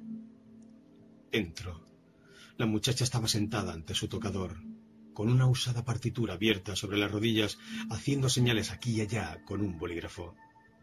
Todavía conservaba su maquillaje y su ropa, excepto su toca, colocada en una percha, ¿Sí? dijo ella, alzando la vista. La pintura facial agrandaba sus ojos, castaños, enormes. Se clavaron en él sin vacilar. Estoy trabajando, como usted puede ver. Su inglés no tenía el menor acento extranjero. Usted es superior a Schwarkov, dijo Rick. ¿Y usted? ¿Quién es? En su tono expresaba una fría reserva, y también ese otro frío que había encontrado en tantos androides. Siempre lo mismo, un intelecto maravilloso, la capacidad de hacer muchas cosas, pero también esa frialdad. Lo lamentaba, y sin embargo, sin ella no le habría sido posible rastrearlos. Pertenezco al Departamento de Policía de San Francisco. respondió. Sí. ¿Y qué desea aquí? Los intensos ojos no parpadearon en la respuesta. La voz, curiosamente, parecía cortés. Rick se sentó en una silla y abrió su cartera. He venido a hacerle un test de perfil de personalidad. No llevará más de unos minutos. ¿Es necesario? señaló su partitura. Tengo mucho que hacer. Comenzaba a mostrarse aprensiva. Es necesario. Rick extrajo los instrumentos de Boyd's Camp y empezó a prepararlos. ¿Un test de CI? No, de empatía. Tengo que ponerme las gafas. Se movió para abrir una gaveta de su tocador. Si puede notar su partitura, si las gafas también, puede hacer sin ellas el test. Le mostraré algunas figuras y le haré unas preguntas. Mientras tanto, se puso de pie, se acercó a ella e, inclinándose, ajustó el disco adhesivo de malla metálica sensible a su mejilla. ¿Y esta luz? agregó, ajustando el ángulo de haz de luz. Y ya está. ¿Cree que soy un androide? ¿Es por eso? Su voz parecía desvanecida. No lo soy. Jamás he estado en Marte. Jamás he visto siquiera un androide. Sus pestañas alargadas temblaron involuntariamente. Él advirtió que trataba de mostrarse tranquila. ¿Ha recibido usted la información de que hay un androide en el elenco? Me gustaría ayudarle. Si fuera un androide, no querría hacerlo. A un androide no le importa lo que le ocurra a otro androide, respondió él. Esa es una de las señales que buscamos. Entonces, dijo la luz, usted debe ser un androide.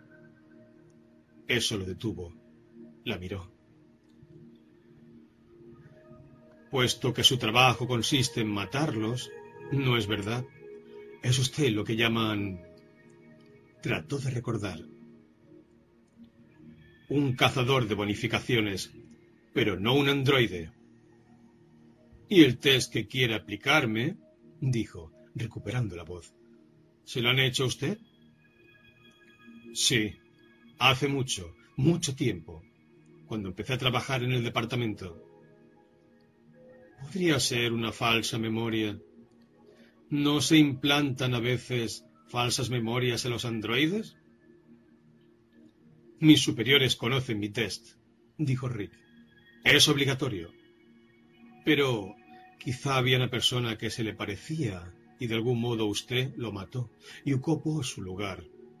Y sus jefes no tendrían por qué saberlo. Sonrió como invitándolo a estar de acuerdo. Continuemos con el test, dijo él, sacando los folios de preguntas. Haré el test, dijo Luba Luft, si antes lo hace usted. Nuevamente la miró. Se detuvo en seco. ¿No sería eso más justo? preguntó ella. Así también yo estaría segura de usted. No sé. Me parece un hombre tan duro y extraño. Se estremeció y volvió a sonreír, con esperanza. No podría usted hacerme el test de Boyd's Camp. Exige una experiencia considerable. Ahora escuche atentamente. Las preguntas se refieren a situaciones sociales en que usted podría verse. Deseo que me conteste usted qué haría en ese caso. Y que la respuesta sea lo más rápida posible. Uno de los factores que tenemos en cuenta es la demora. Cuando la hay, eligió la pregunta inicial. Está usted mirando la televisión y repentinamente descubre que una avispa trepa por su brazo. Mira el reloj para contar los segundos y también los medidores gemelos. ¿Qué es una avispa? preguntó Luft. Un bicho volador que pica. Qué extraño. Sus ojos inmensos se llenaron de reconocimiento infantil como si le hubieran revelado el misterio cardinal de la creación. ¿Todavía existen? Jamás he visto una. Murieron a causa del polvo. ¿No sabe realmente qué es una avispa? Sin embargo, usted nació cuando todavía había avispas. Solo desaparecieron en... Dígame cómo se llaman en alemán. Trató en vano de recordar la palabra y dijo irritado. Su inglés es perfecto. Mi acento es perfecto, corrigió ella. Es necesario. De otro modo no podría cantar Purcell, Walton o Vaughan Williams. Pero mi vocabulario no es muy extenso. Miró a Rick con modestia. Vespe, recordó él, de repente. Ah, sí, Eine Vespe. Se rió. Pero, ¿cuál era la pregunta? Probaremos con otra. Era imposible obtener una respuesta significativa. Usted ve una vieja película, anterior a la guerra, en la televisión. El entrante, omitió la primera parte, consiste en perro cocido, relleno de arroz. Nadie mataría ni comería un perro, dijo Luba Luft. Valen una fortuna. Pero será un perro de imitación, un exat, ¿verdad? Aunque entonces estaría hecho de cables y motores y no se podría comer. Antes de la guerra, subrayó él. Pero yo no había nacido. Ha visto viejas películas en televisión. ¿Esa estaba filmada en las Filipinas? ¿Por qué?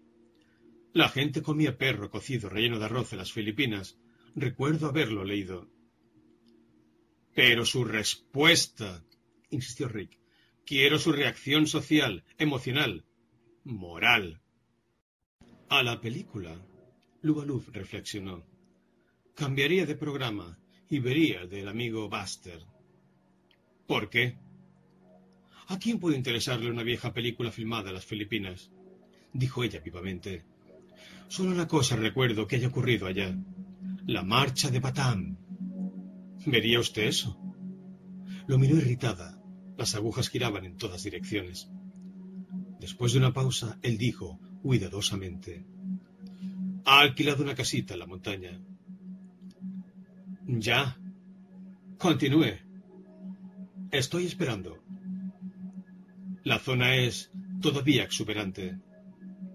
¿Cómo? Ahuecó la mano en torno del oído. Perdón, no conozco el término. Todavía crecen árboles y arbustos. La casita es de nudosos troncos de pino y hay un gran hogar. Alguien ha colgado viejos mapas en las paredes, grabados por Courrier e Yves. Encima del hogar hay una cabeza de ciervo con grandes astas. La gente que la acompaña admira el ambiente y no comprendo, Courrier, Yves, ni ambiente, respondió Luba Luft, que parecía esforzarse por localizar las palabras. Un momento, alzó la mano con gravedad.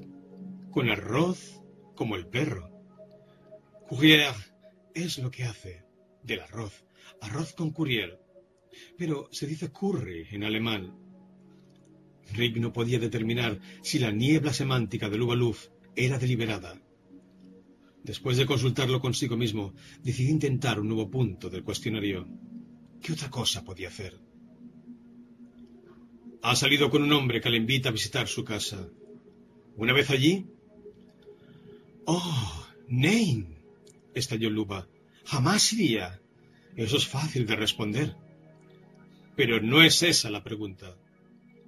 ¿Se ha equivocado de pregunta? Si esa yo la comprendía. ¿Por qué cuando yo comprendo una pregunta dice usted que esa no es? ¿Acaso te trata que yo no comprenda? Agitada, nerviosa, se frotó la mejilla y arrancó el disco adhesivo, que cayó al suelo. Rodó y se metió debajo del tocador. ¡Ah, Gott! murmuró, inclinándose para recogerlo. Se un ruido de tela rasgada. Su elaborado traje. Yo lo buscaré, dijo Rick. La ayudó a incorporarse y se arrodilló. Hurgaba ciegas debajo del mueble y por fin sus dedos encontraron el disco. Cuando se puso de pie, estaba frente a un tubo láser. Sus preguntas estaban empezando a referirse al sexo, dijo Lubaluf en voz frágil y formal. Ya lo veía venir. Usted no es un policía, es un maníaco sexual. Puede mirar mi carnet. Llevó la mano al bolsillo de la chaqueta. Era una mano temblorosa, como cuando había enfrentado a Polokov. Si toca el bolsillo lo mataré, dijo Lubaluf. Lo hará de todos modos. Se preguntó qué habría ocurrido si hubiera esperado que Rachel Rosen se reunieran con él. Pero de nada valía pensar en eso ahora. Quiero ver el resto del cuestionario. Ella tendió la mano y él, de mala gana, le alcanzó los folios. Encuentra en una revista la foto a página entera y a todo color de una chica desnuda. Está bien claro. Ha quedado usted embarazada de un hombre que le ha prometido casamiento. El hombre se marcha con otra mujer, su mejor amiga. Usted aborta. La intención de su cuestionario es obvia. Voy a llamar a la policía. Sin dejar de apuntarle con el tubo láser, atravesó la habitación, cogió el videófono y pidió a la operadora. Llame al departamento de policía de San Francisco. Necesito que venga un agente. Ha tenido usted una excelente idea, dijo Rick con alivio. Sin embargo, le parecía extraño que Lubaluf hubiera adoptado esa decisión. ¿Por qué no lo mataba directamente? Una vez que el policía de la patrulla estuviese allí, ella no tendría ninguna posibilidad y él triunfaría. Debe creer que es humana, se dijo. Obviamente no sabía. Unos minutos más tarde, Luba lo mantuvo cuidadosamente encañonado con el tubo láser. Llegó un agente de policía. Era de gran corpulencia y llevaba el arcaico uniforme azul, con la estrella y la pistola. Muy bien, dijo al llegar. Aparte eso. Luba depositó el tubo láser que el policía examinó para ver si tenía carga. ¿Qué ha ocurrido aquí? le preguntó a ella, y antes de que pudiera contestarle, se volvió hacia Rick y le preguntó ¿Quién es usted? Lubaluf respondió. Entró en mi camerín. No lo había visto en mi vida. Dijo que venía a hacer una encuesta y que deseaba hacerme unas preguntas. Pensé que era normal y le dije que sí. Y entonces empezó a hacerme preguntas obscenas. Documentos, dijo la gente, con la mano extendida. Mientras extraía su carnet Rick dijo. Soy cazador de bonificaciones del departamento. Conozco a todos los cazadores de bonificaciones, dijo el policía mientras examinaba los papeles de Rick. ¿Del departamento de San Francisco? Mi jefe es el inspector Bryan, respondió Rick. He tomado a mi cargo la misión de Dave Holden, ahora que Dave está en el hospital. Como le he dicho, conozco a todos los cazadores de bonificaciones, dijo el hombre, y jamás he oído hablar de usted. Le devolvió el carnet. Llame al inspector Bryan, pidió Rick. No hay ningún inspector Bryan, repuso el agente. Rick comprendió bruscamente qué ocurría. Usted es un androide, le dijo al agente, igual que la señorita Luff se dirigió al videófono y cogió el receptor. Voy a llamar al departamento. Se preguntaba hasta dónde llegaría antes de que los dos androides lo detuvieran. El número es... dijo el policía. Lo conozco, replicó Rick mientras llamaba. Cuando apareció la telefonista pidió... Con el inspector Bryan. ¿Quién habla, por favor? Rick Decar. Se quedó esperando mientras el policía le tomaba declaración al Uva Luft. Ninguno de ambos le prestaba atención. Después de una pausa apareció en la pantalla la cara de Harry Bryan. ¿Qué ocurre? preguntó. Hay algunas complicaciones, repuso Rick. Uno de los que estaba en la lista de Dave logró matar para que viniera un supuesto patrullero. No puedo probarle quién soy, Dice que conoce a todos los cazadores de bonificaciones del departamento, pero que jamás ha oído hablar de mí, y tampoco de usted. ¿No puedo hablar con él? dijo Bryan. El inspector Bryan desea hablar con usted. Rick extendió el receptor del videófono al hombre, que se acercó después de interrumpir su interrogatorio a Lubaluf. Agente Krams, dijo el hombre. Hubo una pausa. ¿Hola? Escuchó. Dijo hola varias veces. Aguardó y luego se volvió hacia Rick. No hay nadie en la línea, y tampoco en la pantalla, señaló. Rick comprobó que era cierto, y cogiendo el receptor de sus manos, dijo ¿Señor Bryan? Escuchó y esperó, pero sin resultados. Volveré a llamar. Colgó y luego marcó el número familiar. La campanilla sonaba, pero nadie atendía. Sonó largamente. Permítame hacer la prueba, dijo el agente Krams. Debe haber marcado mal. El número es 842. Conozco el número, interrumpió Rick. Agente Krams, dijo el policía. ¿Hay en el departamento un inspector Bryan? Una breve pausa. ¿Y un cazador de bonificaciones llamado Rick Decar? Otra pausa. ¿No hay ninguna duda? ¿No podría ser que hubiera ingresado hace poco? Ah, está bien. Perfecto. Gracias. No, está bajo mi control. El policía colgó y miró a Rick. El inspector estaba en la línea, dijo Rick. Yo hablé con él y pidió hablar con usted. Debe de haber un desperfecto en el videófono.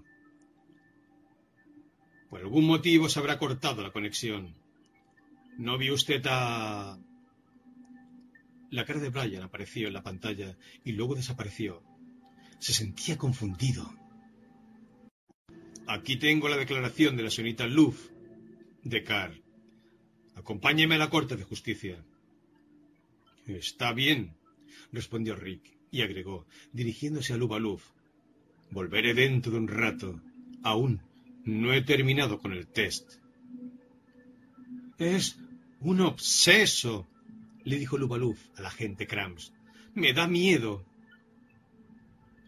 ¿Qué ópera está ensayando? preguntó Krams. La flauta mágica, contestó Rick. Se lo he preguntado a ella, no a usted. El policía lo miró con disgusto. Estoy ansioso por llegar a la Corte de Justicia, dijo Rick, y por que este asunto se resuelva de una vez.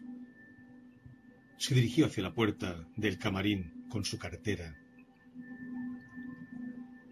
Antes lo voy a examinar, Krams procedió a hacerlo diestramente y se apoderó del revólver y del tubo láser de Rick. Olió el caño del arma reglamentaria y afirmó: Ha sido disparado hace poco. Acabo de retirar un andrillo, reconoció Rick. Los restos se encuentran todavía en mi coche, en el terrado. Muy bien, iremos a ver. Mientras los dos hombres salían del camarín, la luz los siguió hasta la puerta. No volverá, ¿verdad, gente? Tengo verdaderamente miedo de él. Es una persona muy extraña. Si tiene en su coche el cadáver de un ser humano, no volverá, respondió Krams. Empujó con el codo a Rick y ambos se dirigieron al ascensor. Subieron el terrado de la ópera. El agente Krams abrió la puerta del coche de Rick e inspeccionó silenciosamente el cuerpo de Polokov. Un androide, explicó Rick. Me enviaron a batirlo. Estuvo a punto de matarme. Pretendía ser... Ya le tomarán declaración en la Corte de Justicia, interrumpió Krams y condujo a Rick a su propio coche policial. Desde allí llamó para pedir que vinieran a recoger el cuerpo de Polokov. Pues bien, Dekar, dijo, poniendo en marcha el coche. Vamos. El patrulla aéreo se elevó del terrado y se dirigió al sur. Rick advirtió que algo no marchaba como debía. Krams no llevaba la dirección correcta. La Corte de Justicia está hacia el norte, dijo, en la calle Lombard. Esa era la vieja corte de justicia, repuso Krams. La nueva está en la calle Mission. Ese antiguo edificio se está desintegrando. Nadie lo usa desde hace años. ¿Tanto tiempo ha pasado desde la última vez que estuvo en la cárcel? Lléveme allá, insistió Rick, a la calle Lombard. Ahora lo comprendía todo. Esto era obra de los androides que trabajaban conjuntamente. No sobreviviría a este viaje. Era el fin. A Dave casi le había ocurrido y probablemente terminaría por morir así. Esa chica no está mal, comentó Krams. Por supuesto, con esa ropa no se puede apreciar su figura, pero yo diría que está muy bien. ¿Por qué no reconoce que es usted un androide? preguntó Rick. No veo por qué. Yo no soy un androide. Así que usted anda por ahí matando gente convencido de que son androides. Ya ve por qué estaba asustada, señorita Luff. Ha sido un acierto que nos llamara. Entonces, lléveme a la calle Lombard. Como le he dicho, nos llevará tres minutos, continuó Rick. Quiero ver la corte. Voy a trabajar allá todas las mañanas. Me gustaría ver si está abandonada hace años, como usted dice. Quizás sea usted un androide, contestó Krams, con una falsa memoria, como los hacen ahora. ¿Nunca se le ha ocurrido? Sonrió fríamente mientras continuaba rumbo al sur. Consciente de su derrota y su fracaso, Rick se echó atrás en el asiento y esperó los acontecimientos. Cualquiera que fuese el plan de los androides, estaba físicamente en poder de ellos. Pero he logrado matar a uno, se dijo, a Polokov. Y Dave mató a dos. Sobre la calle Mission, el coche aéreo policial se preparó para el descenso. 10 el edificio de la Corte de Justicia de la calle Mission, en cuyo terrado se aprestaba a aterrizar, estaba coronado por una serie de ornamentadas y barrocas agujas. La hermosa estructura, moderna y compleja, atrajo a Rick, excepto por un detalle. Jamás la había visto antes. El patrullero se posó. Pocos minutos después le tomaban los datos. Artículo 304, dijo Krams al sujeto sentado detrás del alto escritorio. Y también 612,4.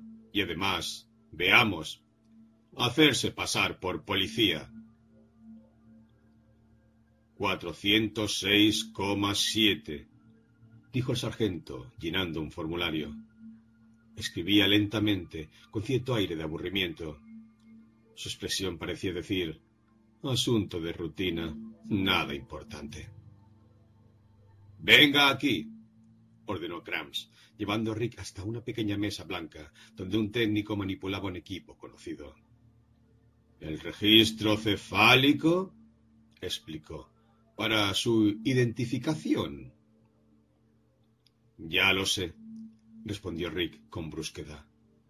En los viejos tiempos, cuando él era un mero agente, había conducido numerosos sospechosos a una mesa semejante, pero no a esta misma. Una vez obtenido el registro cefálico, lo llevaron a una habitación igualmente familiar. Con filosofía empezó a reunir los objetos de valor que llevaba para entregarlos. No tiene sentido, se repetía. ¿Quién es esta gente? Y si este lugar ha existido siempre, ¿Cómo no sabíamos nada? ¿Y por qué ellos no nos conocen? Dos agencias policiales paralelas, se dijo. La nuestra y esta otra. Y por lo que sé, jamás han estado en contacto. Hasta ahora. O quizás haya sido así, y no sea esta la primera vez. Pero es difícil creer que eso no hubiera ocurrido antes siempre que esto realmente sea una institución policial, como pretende ser. Un hombre en traje de paisano se acercó a Rick Descartes con paso sereno y medido. ¿Y este? preguntó a Krams. Sospechoso de homicidio, respondió el nombrado. Encontramos un cuerpo en su coche y él afirma que es un androide. Hemos pedido el análisis de médula al laboratorio. Se hacía pasar por un policía, un cazador de bonificaciones. Y así logró penetrar en el camarín de una actriz para hacerle preguntas inmorales. Ella sintió dudas y nos llamó. Krams retrocedió un paso y agregó. ¿Quiere usted ocuparse de él, señor? Sí, está bien. El oficial de paisano tenía ojos azules, nariz fina y boca inexpresiva. Miró a Rick y luego cogió su cartera. ¿Qué tiene usted aquí, señor Decar? El equipo necesario para el test de personalidad de Boyd's Camp, respondió Rick. Aplicaba el test a una persona sospechosa cuando fui arrestado. Miró cómo el oficial revisaba el contenido de la cartera, examinando cada objeto. Las preguntas que le hice la señorita Luba Luf son el cuestionario corriente del test Boyd's Camp, impreso en... ¿Conoce usted a George Gleason y a Phil Resch? preguntó el funcionario. No, replicó Rick. No conocía